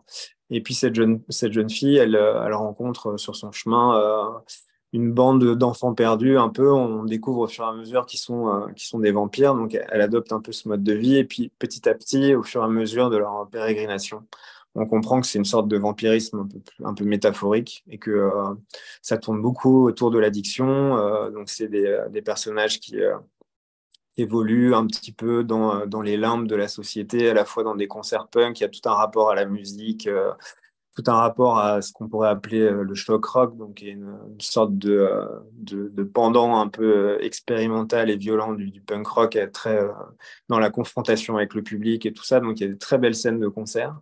C'est parfois écrit de manière très brute, et puis il y a aussi des envolées poétiques qui sont super belles. Voilà, on a confié pour la petite histoire la couverture à une illustratrice qu'on aime beaucoup qui s'appelle Amandine Uruti. Euh, voilà, euh, qui a fait euh, ce dessin tout à la main, au crayon. donc, a rendu aussi cet objet un peu, un peu spécial. Donc, ça, c'était un autre projet important. voilà, donc là, on va faire la troisième réimpression l'année prochaine. Donc, c'est un, petit succès. Alors, à l'échelle de beaucoup de maisons d'édition, ça, ça, peut sembler un peu dérisoire, mais nous, en tout cas, on est, est très content du succès de ce livre qui fait beaucoup discuter, beaucoup parler les gens. Il y a des gens qui adorent, il y a des gens qui détestent, encore une fois. Et un autre projet important, c'est, ça a été un livre qu'on a sorti en juin dernier, qui s'appelle Les Carnets de l'Underground donc un texte encore plus contemporain qui est sorti en, 2020 au Québec. Euh, euh, donc c'est un auteur québécois qui s'appelle Gabriel Cholette, qui, euh, qui a à peine une trentaine d'années. Et donc là, on est dans un univers totalement différent. En fait, c'est des, notes de terrain, comme il le dit lui-même, une sorte de journal intime d'une époque qu'il passe entre entre Montréal, Berlin, New York et Paris, donc des années de formation. Il est à la fois qu'il est médiéviste, il est, chercheur en, études médiévales euh, le jour, et puis la nuit, il découvre tout le milieu du clubbing euh, avec euh, une certaine expérience des limites, à la fois dans la consommation de drogue, dans les rencontres amoureuses et rencontres sexuelles. Donc c'est une écriture qui est très, qui est très honnête, qui est, qui est parfois très brutale et qui est souvent drôle. donc c'est aussi un texte qu'on a sorti sans retouche au, aux Québécois d'origine. Donc, euh, donc, il y a aussi une certaine poésie, une certaine oralité. Donc, c'est vrai que Gabriel, l'auteur, revendique beaucoup cette oralité québécoise. Euh, voilà, avec le, la fameuse phrase qu'on a placée au début du texte, qui fera peut-être écho à certaines personnes qui avaient des comportements nocturnes un peu. là, ça apparaît à l'envers, mais écrit Envoyez pas ça à ma mère. Le livre commence comme ça.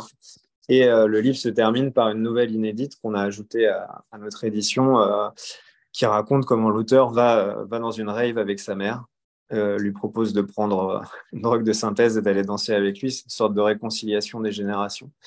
Et voilà, c'est un texte qui est, qui est, très touchant et qui, qui clôt bien, bien ce texte. Donc, donc voilà, euh, je vais vous parler peut-être des textes qui vont sortir cette année. Euh, donc nous, en tant que petite maison d'édition et débutante également, on ne se positionne pas nécessairement sur les rentrées littéraires encore parce qu'on a des textes qui, euh, qui sont quand même des textes de niche. Donc on essaye plutôt de se placer dans les interstices.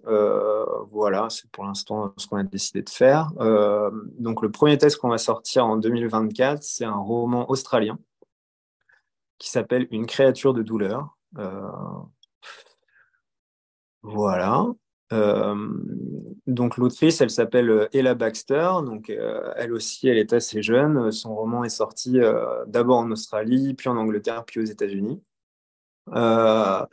donc le titre original de, de ce roman, c'est New Animal. donc New Animal, ça fait référence à une phrase de Shakespeare qui qui donne cette image de deux corps qui, euh, qui ensemble, euh, quand ils font l'amour, forment un nouvel animal, donc avec euh, un nouvel animal qui aurait deux têtes, deux paires de poumons, beaucoup de dents, beaucoup de cheveux.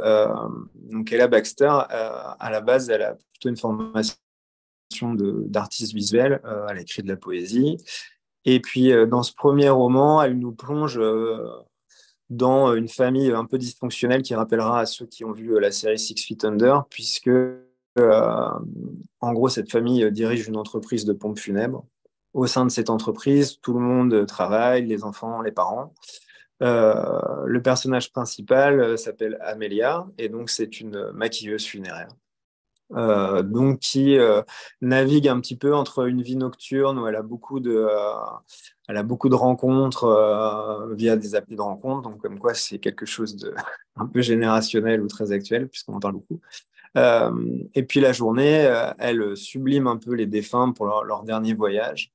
Et puis un jour, de manière très accidentelle, la mort s'invite un peu au sein de cette famille, puisque la mère, qui est un peu la matriarche de la famille, décède soudainement. Et puis Amélia elle est incapable de supporter euh, la disparition de sa mère. Et donc, au lieu de soutenir un peu sa famille et de participer, d'organiser les funérailles de sa propre mère, on comprend que c'est ça qui lui fait très peur. Et ben, elle s'enfuit. Donc, elle quitte, euh, elle quitte la côte australienne, elle prend un avion et elle va retrouver son père qu'elle n'a pas vu depuis très longtemps, qui est un écrivain raté qui s'est installé euh, dans la Tasmanie rurale. Et quand elle arrive là-bas, on comprend qu'elle a du mal un petit peu à se à connecter avec, avec ce père. Et donc, elle fait comme d'habitude, elle ouvre une appli de rencontre et puis d'un seul coup, la personne qui est de l'autre côté lui propose d'aller dans une soirée SM. Et donc, elle découvre ce milieu SM.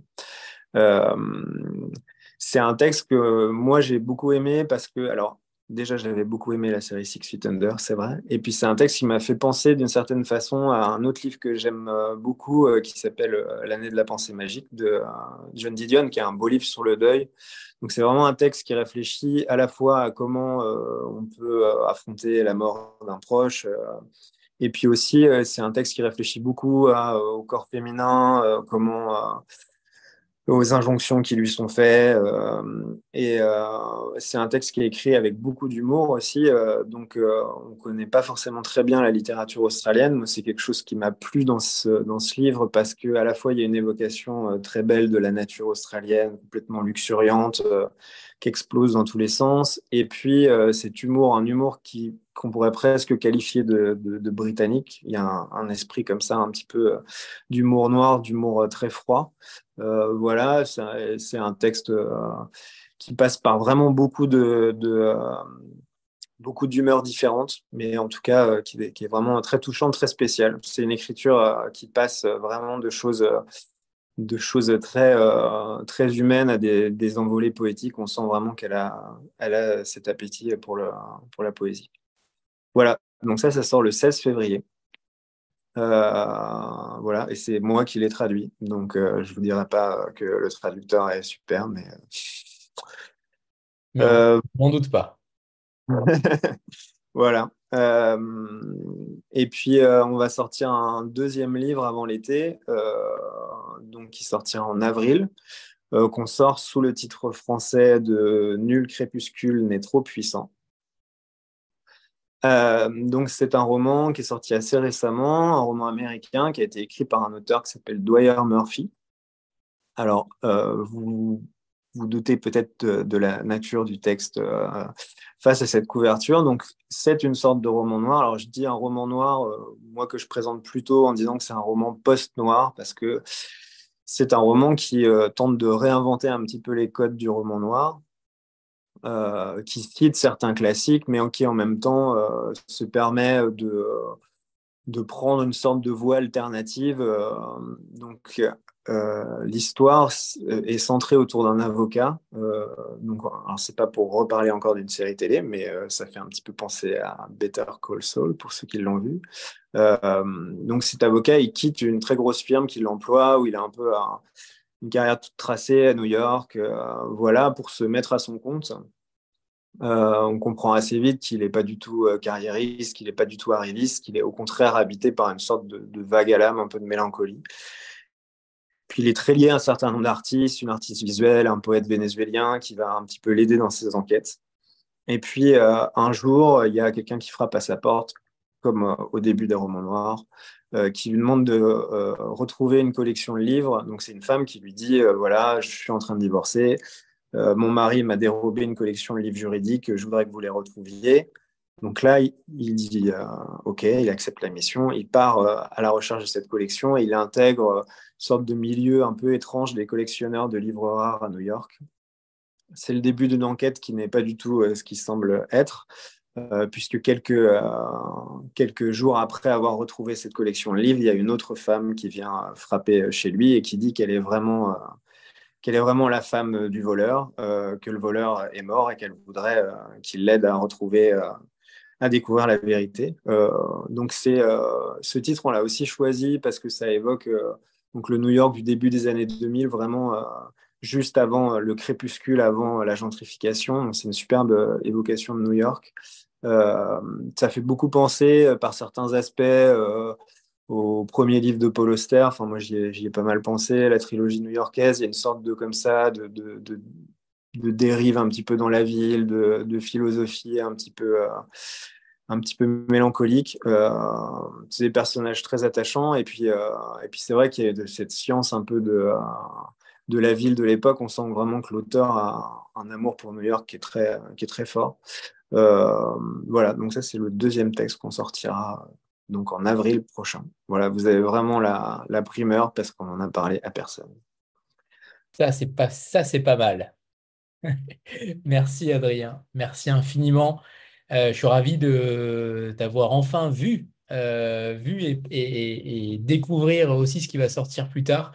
Euh, évidemment, je vous conseille à tous d'aller voir ce que le gospel fait il mérite euh, véritablement un grand succès. J'espère vraiment que ça va encore plus décoller pour, euh, pour toi et, cette maison d'édition parce que à chaque fois les textes sont brillants et, je trouve que les pépites que tu déniches sont, euh, ne sont tout simplement nulle part ailleurs. Donc je suis vraiment ravi de te recevoir ce soir. Merci Adrien. Et, eh bien, on va passer au cinquième éditeur maintenant. J'ai vu que Pascal Arnaud était là, l'éditeur de Kidam. Pascal, est-ce que vous m'entendez?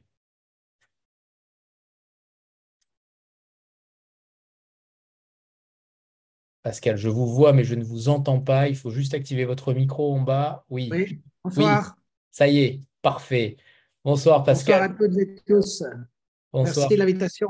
Avec plaisir, je suis ravi de vous retrouver. Euh, ça fait, ça fait quelques, ça fait quelques mois qu'on ne s'était plus vu et je suis ravi que, que vous ayez accepté l'invitation.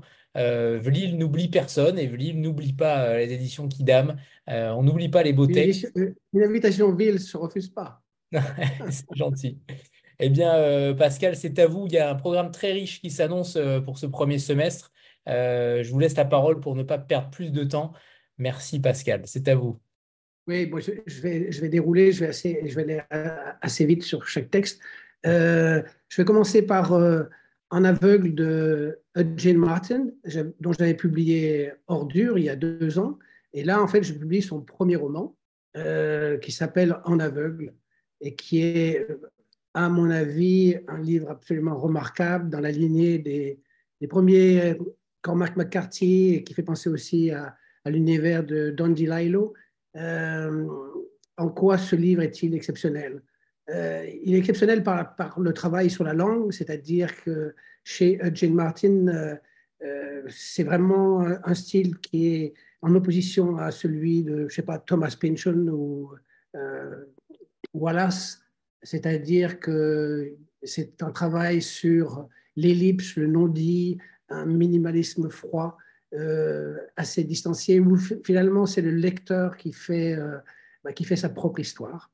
Mais ici, en l'occurrence, euh, il brosse un, univers assez sombre avec l'histoire d'un type qui débarque dans une ville qu'il a connue par le passé, mais on sent qu'il est totalement perdu, paumé, parce que la ville a beaucoup changé et il n'a pas un rond en poche et il est obligé de se loger dans, un quartier euh, euh, délabré, dans, dans, un hôtel miteux, etc et il va, il va chercher euh, très rapidement euh, un, travail pour survivre et il va trouver euh, ce travail chez un serrurier d'origine syrienne, Ibrahim, qui l'accueille et qui petit à petit va commencer à le former.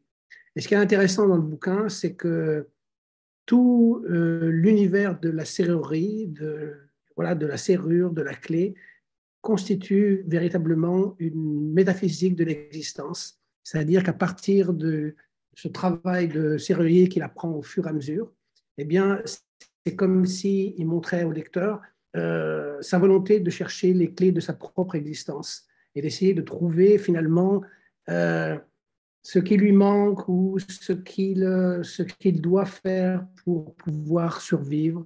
Et on apprend petit à petit euh, pourquoi il est remis dans cette ville.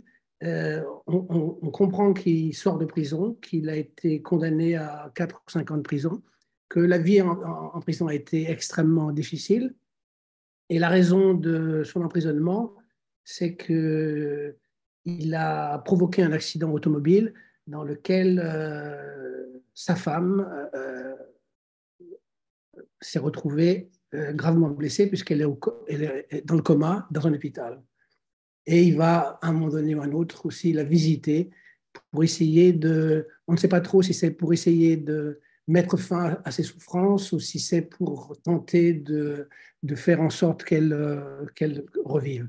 Donc c'est un roman qui est à la fois social autant que existentiel, qui a des allures de polar parce que la manière dont ce personnage circule dans cette ville, eh bien, montre la, ville en décrépitude totale, avec des quartiers où les gens survivent de manière totalement hors la loi. Et voilà, c'est un, un, un, livre noir, mais en même temps beaucoup moins noir, moins, moins glauque que, que Ordure, le précédent. Et c'est le tout premier roman de, de Eugene Martin qui a été salué par euh, tout ce qui, tout ce qui, tout ce qui est les, les, écrivains de la littérature contemporaine d'aujourd'hui, euh, euh, Brian Evanson, Ben Marcus et d'autres. C'est très fort. Le deuxième, c'est un roman de Laurence Werner David qui s'appelle Quitter le vent, qui publiait précédemment chez Bûcher-Chastel euh, et euh, les éditrices de M. Chastel étant parties, euh, Laurence m'a proposé ça et c'est sous le conseil de Sophie Bogart qui a monté depuis une, maison d'édition qui s'appelle Fugue. Donc je la remercie parce que j'ai découvert une autrice qui m'intéresse beaucoup par sa façon qu'elle a de, de, constituer un dialogue constant entre réalité et subjectivité avec une question centrale qui traverse euh, tous ces romans, euh, c'est qu'est-ce qui lie un être humain à un autre? Et là, en l'occurrence, euh, on est avec une protagoniste qui s'appelle Lucie, qui, à une époque a été une jeune psychiatre, qui travaillait dans un institut pour jeunes adolescents en proie à des névroses ou des psychoses. Et dans ce cadre-là, elle a rencontré un jeune homme qui s'appelait Hector et qui était d'origine anglaise. Et euh, quelques années plus tard, euh, Hector va surgir à nouveau dans sa vie lors d'un concert de rock. Euh, il l'approche, ils, se reconnaissent et il va petit à petit s'immiscer dans sa vie, en particulier en devenant l'amant de la sœur de Lucie, Louise, et euh, ce qui dérange très fortement euh, Lucille. Et puis, il, disparaît soudainement. Et à ce moment-là, euh, la psychiatre décide d'aller chercher le pourquoi du comment, c'est-à-dire elle veut essayer de comprendre pourquoi il a disparu soudainement. Et elle se souvient aussi de tout le travail qu'elle avait effectué avec lui, c'est-à-dire qu'elle avait réussi à tisser un lien, etc. Mais il y avait toujours quelque chose, il y avait toujours quelque chose qui était de l'ordre de l'étrangeté qui lui échappait. Et donc, elle se rend en Angleterre, dans le Yorkshire, et euh, elle va découvrir qu'en fait, le, père d'Hector euh, a fait subir à ses enfants ce que le révérend Patrick Bonté, le père d'Émilie, Charlotte, Anne et Bransfeld, euh, faisait faire à ses enfants, c'est-à-dire organiser des jeux à travers des petites figurines de plomb, etc. Et donc, elle commence à comprendre pourquoi Hector à, péter un câble et en fait, euh, elle se rend compte que ce père est un, est un père extrêmement toxique. Et donc, euh, voilà, il va y avoir quelque chose de très fort qui rappelle vraiment euh, Léo Durlevent en ce sens que c'est l'histoire d'une passion dévorante à tous les niveaux, que, ce, soit entre les rivalités entre père et fils, mais aussi des histoires d'amour entre la psychiatre, euh, la relation avec sa sœur et des espèces de trio comme ça, où, effectivement, ce qui se joue, c'est le, le danger et la beauté de vivre en même temps, dans, dans, la, même, dans, la même, euh, dans la même histoire et dans, la même euh, configuration, quelle qu'elle soit, que ce soit un duo, que ce soit un trio. Le troisième livre, alors oui, je précise une chose, c'est que je republie le tout premier roman de Laurence Anna David, euh, qui était paru à l'époque chez Vertical, lorsque c'était Bernard Vallet qui dirigeait les éditions Vertical. Et euh, je publie donc son premier roman qui s'appelle Un autre Dieu pour Violette, et qui effectivement voilà, euh, met en scène exactement la, même chose, c'est-à-dire est-ce que, est que se lier à autrui n'est pas plus dangereux que, que d'aimer? Le troisième roman, c'est une Suissesse, Fanny Wobman. Les arbres, quand ils tombent, ils sont en février, le 2 février. Euh, et là, c'est un texte qui aborde les, problématiques de la mémoire, de la construction des souvenirs, est-ce qu'il la frontière floue qui existe entre, entre la vérité et le mensonge, entre la réalité et la fiction, à travers justement les, les souvenirs d'enfance? Et, la question qui, est sous-jacente à, ce, texte, c'est est-ce que, est-ce que la, littérature est à même de, tout dire euh, si on a le souhait de ne trahir personne ou de ne blesser personne? Et le récit raconte euh, en fait euh, l'enfance de Fanny Bowman, qui, qui, a eu une enfance en Afrique, que ce soit au Rwanda ou au Madagascar, à Madagascar, parce que son père était, travaillait pour une ONG dans, dans l'exploitation de la, de, la, forêt. Et donc, tout le livre est traversé par cette, euh, par, cette présence absolue de la forêt dès le départ du livre, puisque le, livre s'ouvre sur euh, euh, une, chez un notaire où Fanny Wobman se voit offrir une forêt par ses parents à partager avec ses frères et ses sœurs. Et cette forêt, on va dire qu'elle constitue littéralement le fil narratif de, tout le livre, puisqu'on aura exactement la même problématique avec euh, que ce soit le Rwanda. Et donc, le, travail du père, euh, qui, voilà, qui, qui est quelque part euh, un néocolonialiste, alors que c'est quelqu'un de très sympathique, mais qui, voilà, qui est amené à travailler dans un système où on voit la dominance occidentale. Et donc, euh, Fanny, euh, dans, cette enfance-là, a, tissé des liens très forts avec une, une, jeune malgache qui est devenue une amie, une amie intime. Et donc, elle va s'interroger littéralement sur, euh, des années plus tard, sur, bah, sur le, le, racisme comme donnée immuable dans la trame de, son, de sa propre existence.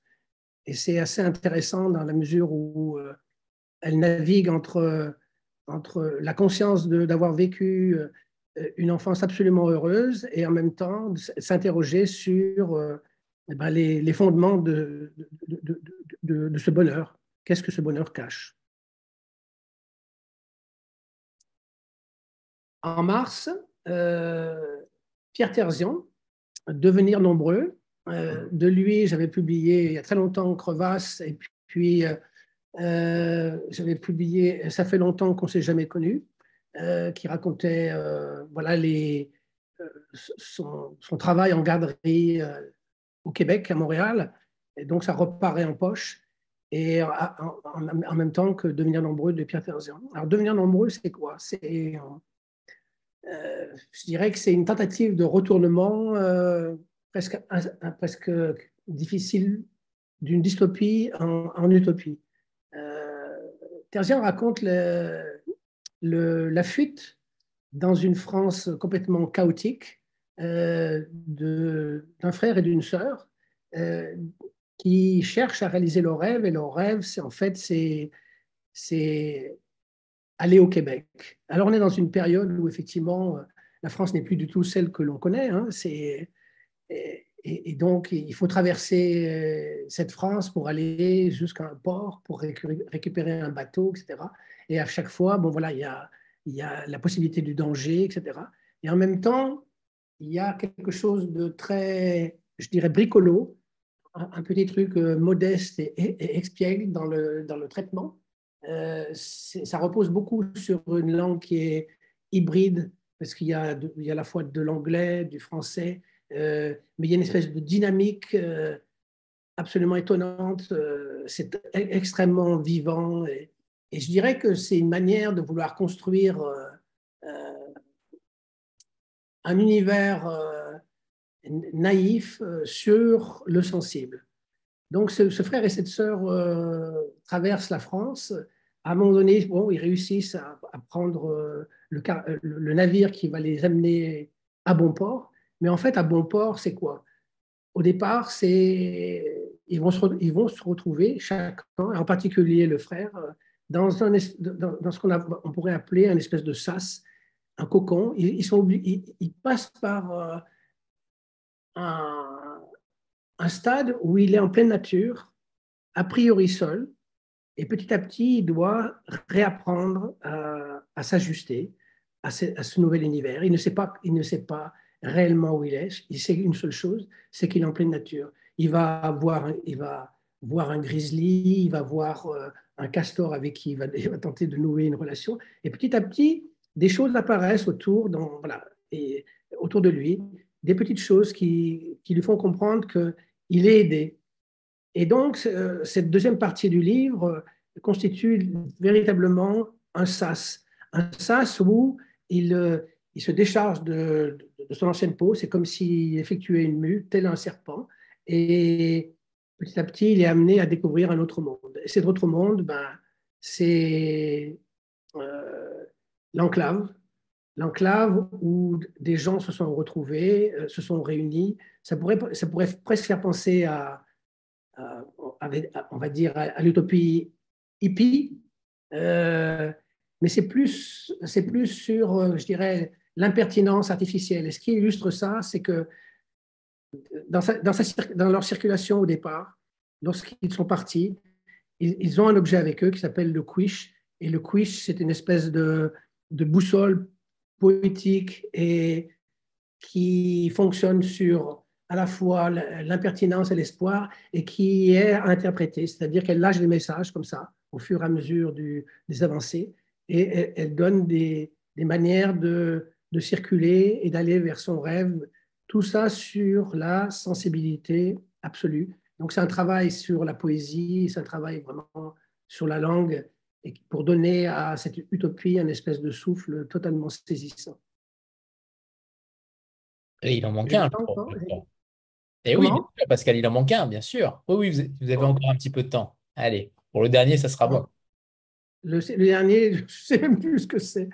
C'est quoi? C'était le crocodile. C'était les... Ah, des larmes de crocodile. Des larmes de crocodile. Parce que je me demandais si, j'allais en avril, mais non.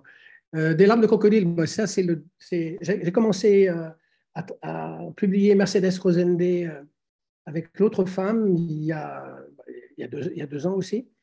Ça, c'est un polar. Ce que j'ai beaucoup aimé chez Mercedes Rosende, c'est son anti-héroïne, Ursula Lopez, donc qu'on retrouve ici. En fait, c'est une trilogie qui, j'ai appris récemment, est devenue une quadrilogie, puisque Mercedes a continué à, écrire un autre roman pour, pour cette, cette anti-héroïne. En quoi est-elle fascinante? En fait, c'est une, jeune femme qui euh, est boulimique depuis l'enfance et donc euh, à, l'âge adulte, elle est traductrice et elle est, évidemment obèse. Et dans l'autre femme, on voyait comment elle faisait, euh, comment elle sortait de ce corps, comment elle essayait de, s'habiliter à ce corps. Et petit à petit, on a compris qu'elle était, qu'elle avait versé dans la, délinquance. Euh, par, euh, par homonymie, en quelque sorte, puisque un jour on l'appelle et on, lui demande une rançon alors qu'elle est célibataire, une, rançon pour pouvoir libérer son mari. Dans, le deuxième, ici, on retrouve toujours, euh, on, la retrouve toujours, mais là, elle va s'allier avec celui qui était censé avoir enlevé son mari, German, qui est en prison et qui, va sortir à cause, du fait qu'il y a son avocat est véreux et son avocat véreux veut lui faire euh, lui passer une commande, c'est-à-dire braquer un fourgon, euh, un fourgon de transport blindé. Et euh, Ursula et Sherman vont s'allier et Ursula, qui est toujours dans, voilà, dans, cette tracas d'obèse, dont la, seule jouissance est d'épier ses voisins lorsqu'ils sont en train de baiser. Euh, petit à petit, et puis qui a, qui a, un problème fondamental avec son père, donc il y a des, dialogues absolument hilarants et, très, et très, très acerbes. Euh, elle tisse sa toile, elle, petit à petit, elle va commencer à, chercher à récupérer, euh, bah, à braquer en fait l'avocat véreux. Quoi. Et donc, c'est le livre est construit en trois, trois parties. La première avec euh, la connexion avec Germain, la deuxième qui est vraiment, véritablement un déroulé littéralement cinématographique du braquage, un braquage qui est complètement fou, hilarant. Et la troisième partie, c'est vraiment un, dialogue à la fois avec son père et la personne qui a commencé à comprendre que cette femme-là n'est pas si claire que ça, c'est une commissaire de police. Voilà, voilà c'est vraiment un, livre drôle et qui a été qualifié par euh, le Times euh, comme un merveilleux mélange de Anita Bruckner et de Quentin Tarantino. Et c'est assez juste comme. Est-ce qu'il faut, les lire dans l'ordre d'ailleurs, Pascal, ou pas? Alors on peut les lire euh, indépendamment les uns des autres. Mais moi, je, recommencerais, je, recommanderais quand même de, de lire L'autre femme d'abord, parce que on, va s'acclimater avec, avec elle. Et, et, dans, le, dans, le, second, on va retrouver des, des, choses, effectivement, qui, sont, euh, qui, qui, éclairent certains aspects. Donc, il est préférable de les lire dans cet ordre-là. L'autre femme d'abord, des larmes de crocodile. Mais en même temps, bon, ça fonctionne tout seul, euh, comme ça. Parfait. Et le leitmotiv du livre, c'est que, voilà, euh, le monde n'est pas pour les lâches, Dieu vomit les tièdes. Ce qui, dans la bouche d'une boulimique, est assez drôle.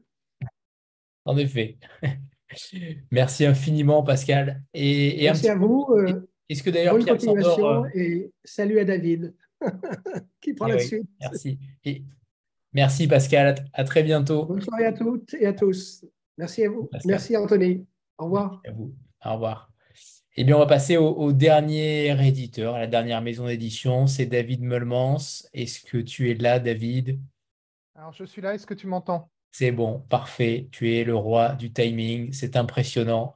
Je t'ai vu connecté depuis le début. Tu arrives pile au bon moment. Et alors, on finit évidemment euh, en beauté avec euh, les éditions aux Forges de Vulcain que ceux qui suivent Lille connaissent particulièrement, puisque euh, David a été lauréat l'année dernière du prix Lille en tant qu'éditeur et en tant qu'éditeur d'Alexandra Kochelik, qui a reçu le prix Lille en tant qu'autrice. c'était le carton plein l'année dernière, c'était l'année aux Forges de Vulcain. Et on est ravis de te retrouver. Euh, avec différents auteurs, cette fois-ci pour la rentrée 2024. C'est à toi, David. Euh, merci beaucoup pour l'invitation et merci d'organiser cette soirée parce que euh, il y a des maisons d'édition que je connaissais peu parce que euh, malheureusement je suis en région parisienne et donc j'ai eu rarement l'occasion de croiser tous mes collègues. donc c'était passionnant, merci beaucoup. c'était effectivement une très belle année, l'année 2023 pour les éditions Forge de Vulcain. Mais juste un petit message, l'année 2024 peut être encore meilleure parce que les Forges de Vulcain sont finalistes des trophées de l'édition de Livre Hebdo et vous pouvez voter. Donc, n'hésitez pas à voter pour les Forges. Il y a plein de très, très belles maisons qui sont euh, finalistes.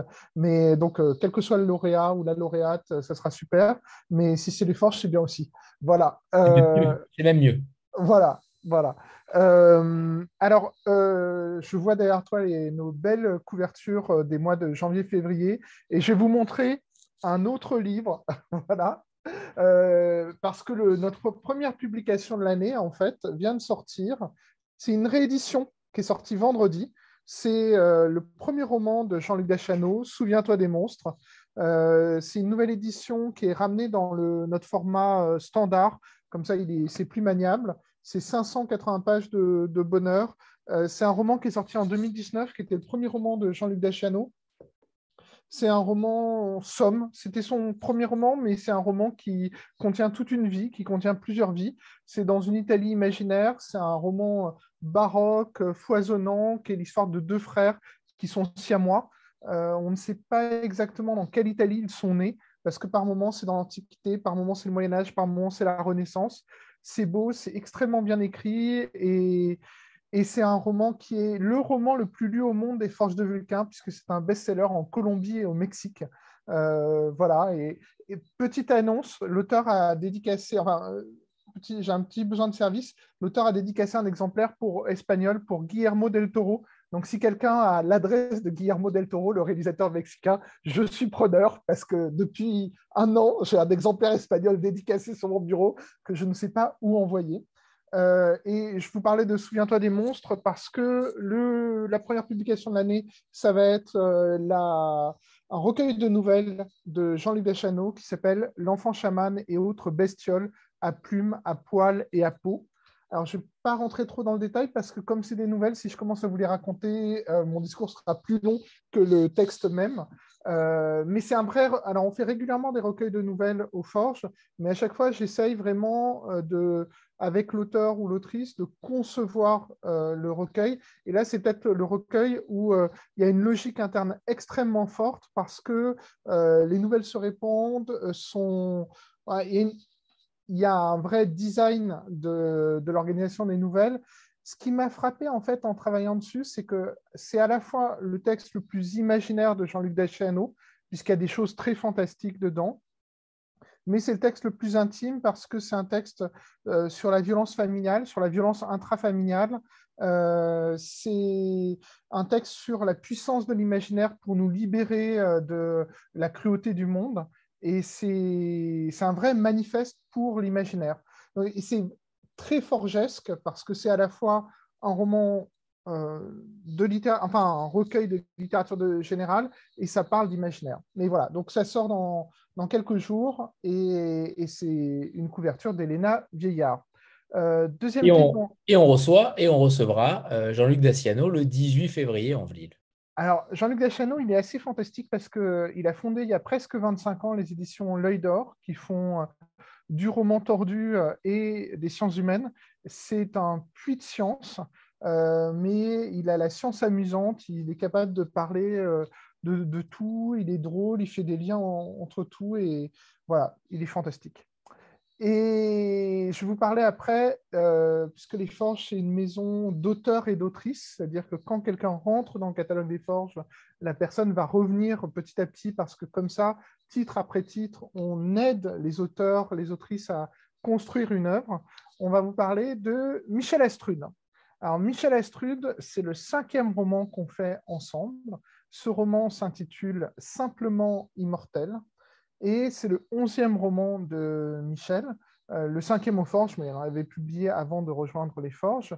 Et c'est sa deuxième incursion dans la science-fiction parce que c'est une autrice qui a une œuvre qui est extrêmement riche. Elle a écrit euh, du polar, du noir, de la littérature générale, du fantastique et euh, de la science-fiction. Alors son précédent texte, euh, qui avait une dimension de science-fiction, euh, c'était Nous entrerons dans la lumière, qui était un, post-apocalyptique où, suite à une canicule massive, les pays industrialisés sont abandonnés. on suit un père et sa fille qui vont vers un bateau à Saint-Nazaire qui va les emmener vers un pays où le climat est plus acceptable. Et simplement immortel, c'est là on est vraiment dans de la science-fiction. Euh, c'est l'histoire d'un jeune couple euh, très brillant dans un futur euh, pas si lointain que ça. ils sont très brillants, ils passent tous les deux le, concours pour devenir un peu des cadets de l'espace, c'est-à-dire les jeunes gens qui vont être envoyés pour conquérir l'espace interstellaire. Et les deux réussissent le concours, mais comme ils ne peuvent pas rentrer tous les deux en tant que couple dans l'école, lui se sacrifie, va rester sur Terre, et elle, elle va rentrer dans cette école. Et finalement, c'est un roman euh, de science-fiction par une autrice de littérature générale, c'est-à-dire que le, noyau de l'histoire, ça va être leur histoire d'amour, comment euh, leur histoire d'amour va survivre ou pas euh, à leur modification, à, au monde terrible qu'ils sont en train d'affronter, elle dans l'espace, lui sur, sur Terre. Ça parle de dystopie, ça parle de voyage dans l'espace, ça parle de transhumanisme, c'est extrêmement beau. C'est une, autrice qui a une écriture extrêmement précise. Parfois, je, je, la taquine sur le fait qu'on voit qu'elle est prof de génie mécanique, euh, voilà, parce qu'elle est capable de vous montrer euh, une, euh, comment dire, une touffe d'herbe qui sort d'une pierre et de montrer ça, de, montrer ce qu'il y a de beau là-dedans, alors qu'elle elle, elle, a une écriture qui est très sobre. Euh, c'est une romancière qui parle beaucoup aussi de littérature japonaise contemporaine et je pense que ça finit par euh, façonner un peu son esthétique. Donc c'est de la science-fiction. Si, comme beaucoup de textes de science-fiction au forge, c'est la science-fiction qui est souvent destinée à des gens qui ne sont pas nécessairement des lecteurs et des lectrices de science-fiction, euh, puisque les forges sont à la fois une maison de littérature générale et une maison de science-fiction. Et maintenant, je vais passer vers quelque chose qui va complètement dans le sens inverse parce qu'on va être dans le réalisme pur et dur, mais vraiment très pur et très dur, avec une maman parfaite de Marie-Fleur Albecker. Alors, Une maman parfaite, c'est le troisième roman de Marie-Fleur Albecker. ses deux premiers romans, Et j'abattrai l'arrogance des tyrans et Ni seul ni ensemble, avaient été très repérés. Son premier roman avait une dimension un peu historique puisque ça se passait en 1380 lors de la révolte des paysans. Le deuxième est un roman contemporain et celui-là, Une maman parfaite, est un roman contemporain. Euh, c'est l'histoire d'une jeune femme et de plusieurs de ses amies qui arrivent à l'âge où euh, elles sont assommées par les injonctions sociales qui leur disent qu'il faut qu'elles aient des enfants. Et, donc, elles vont, notre héroïne va traverser la réflexion sur faut-il avoir, pas avoir d'enfants, euh, comment réussir à avoir un enfant, parce que ça sera assez compliqué finalement, et euh, la grossesse, l'accouchement et les, premières semaines. Euh, dit comme ça, ça ne fait pas sentir toute la puissance qu'il y a dans le texte de Marie-Fleur, parce que Marie-Fleur, je dis souvent que c'est une autrice un peu brechtienne, c'est-à-dire elle est très... Euh, elle crée un effet de distance dans son texte, où elle a à la fois une voix d'une narratrice qui est très gouailleuse, qui est parfois très drôle, qui est volontairement par moments très vulgaire, euh, mais elle va alterner avec des moments qui vont être euh, des moments très réflexifs, des moments informatifs, des moments de topo presque euh, sur des sujets. Et, en fait, ce, texte, c'est un roman sur comment la, grossesse qui est censée être un choix, qui est censé être un événement individuel ou à la rigueur un événement de couple, est un événement social qui peut être extrêmement étouffant. Et on va donc avoir des personnages qui, euh, certaines ne veulent pas d'enfants, mais en en auront quand même. Certaines euh, en veulent, ne réussiront pas à en avoir. Certaines vont en avoir et vont le regretter. Voilà, c'est un roman extrêmement féministe. Je ne sais pas ce que ça veut dire extrêmement féministe. C'est un roman féministe tout court, voilà. Euh, mais ce n'est pas du féminisme en carton, c'était ça que je voulais dire. C'est quelque chose qui tient vraiment à cœur de Marie Fleur, qui est extrêmement militante personnellement et professionnellement sur ces sujets-là. Et, voilà. Et c'est pour la petite histoire, ça a été la couverture la plus dure à faire de l'histoire des forges, euh, parce que c'est la 19e version qui a été la bonne. Donc on n'est pas loin, on a établi un record. Et je pense que c'était lié au fait qu'en en fait, au Forge, on est une équipe de deux uniquement et on est des garçons. Et euh, on s'est demandé par moments si on était les meilleures personnes pour éditer un texte qui était un texte euh, vraiment porté par une voix féminine très très forte. Et, en fait, Elena Vieillard, euh, notre graphiste, n'avait pas lu le texte parce que généralement, elle ne les lit pas avant publication par manque de temps. Et c'est elle qui, au bout d'un moment, est arrivée à cette couverture. Alors, je ne vous dis pas ce que ça veut dire. Il y a soit les gens qui ont compris ce que ça veut dire, soit les gens qui n'ont pas compris. Et comme ça, ce sera un sujet de conversation, sachant que c'est expliqué à l'intérieur du roman. Voilà. Et le dernier roman, qui. Alors, non, je précise quand même quelque chose c'est qu'en fait, les, forges suivent leurs auteurs et parfois, en fait, il y a une évolution légère de la ligne des forges parce qu'en fait, on accompagne nos auteurs et euh, cette année, on va être dans une année où euh, il y a plus de textes réalistes que les années précédentes. Donc, les textes qui ne sont pas des textes réalistes seront des textes très, très imaginatifs pour compenser. Voilà. Mais on va avoir, par exemple, le texte de Marie-Fleur, qui est un texte sur euh, la grossesse. On va avoir en mars un texte d'Alexis David-Marie qui s'appelle Retour à la jungle un texte sur la construction de la virilité dans les années 80-90, parce que c'est un, récit autobiographique sur euh, bah, Alexis David-Marie, comment il a grandi et comment il est devenu un adulte. Et euh, alors, petit scoop, mais je pense que c'était ici qu'il fallait le dire.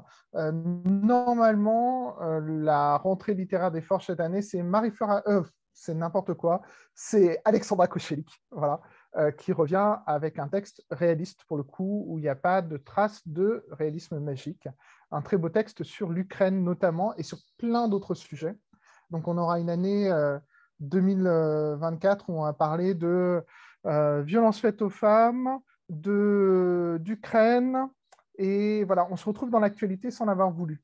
Et je finis, puisque finalement, c'est ça sera aujourd'hui la, le texte euh, le plus à mi-chemin entre euh, le fantastique et la littérature euh, générale par Sonacero. Son Acero, c'est le nouveau roman de Gilberto Villarruel. Alors, Gilberto Villarruel, c'est un auteur chilien qui écrit en espagnol. C'est un auteur de best-seller au Chili.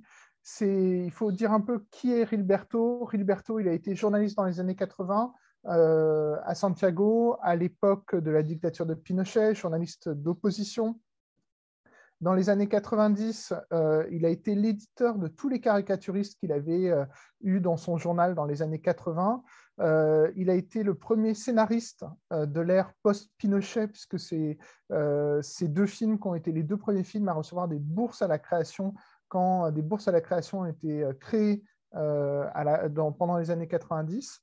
Et il est devenu écrivain à la fin des années 2000, euh, quand il a décidé de euh, venir en France. Euh, Sonacero, c'est un roman unitaire. Je dis ça parce que ses précédentes œuvres, c'était une grande série qui s'appelait Lord Cochrane, dont on a déjà publié quatre volumes. Il y a, le cinquième est en préparation, le sixième et le septième aussi. Donc voilà. Mais Sonacero, c'est un texte unique qui n'a pas vocation à avoir de suite. Euh, c'est un texte contemporain.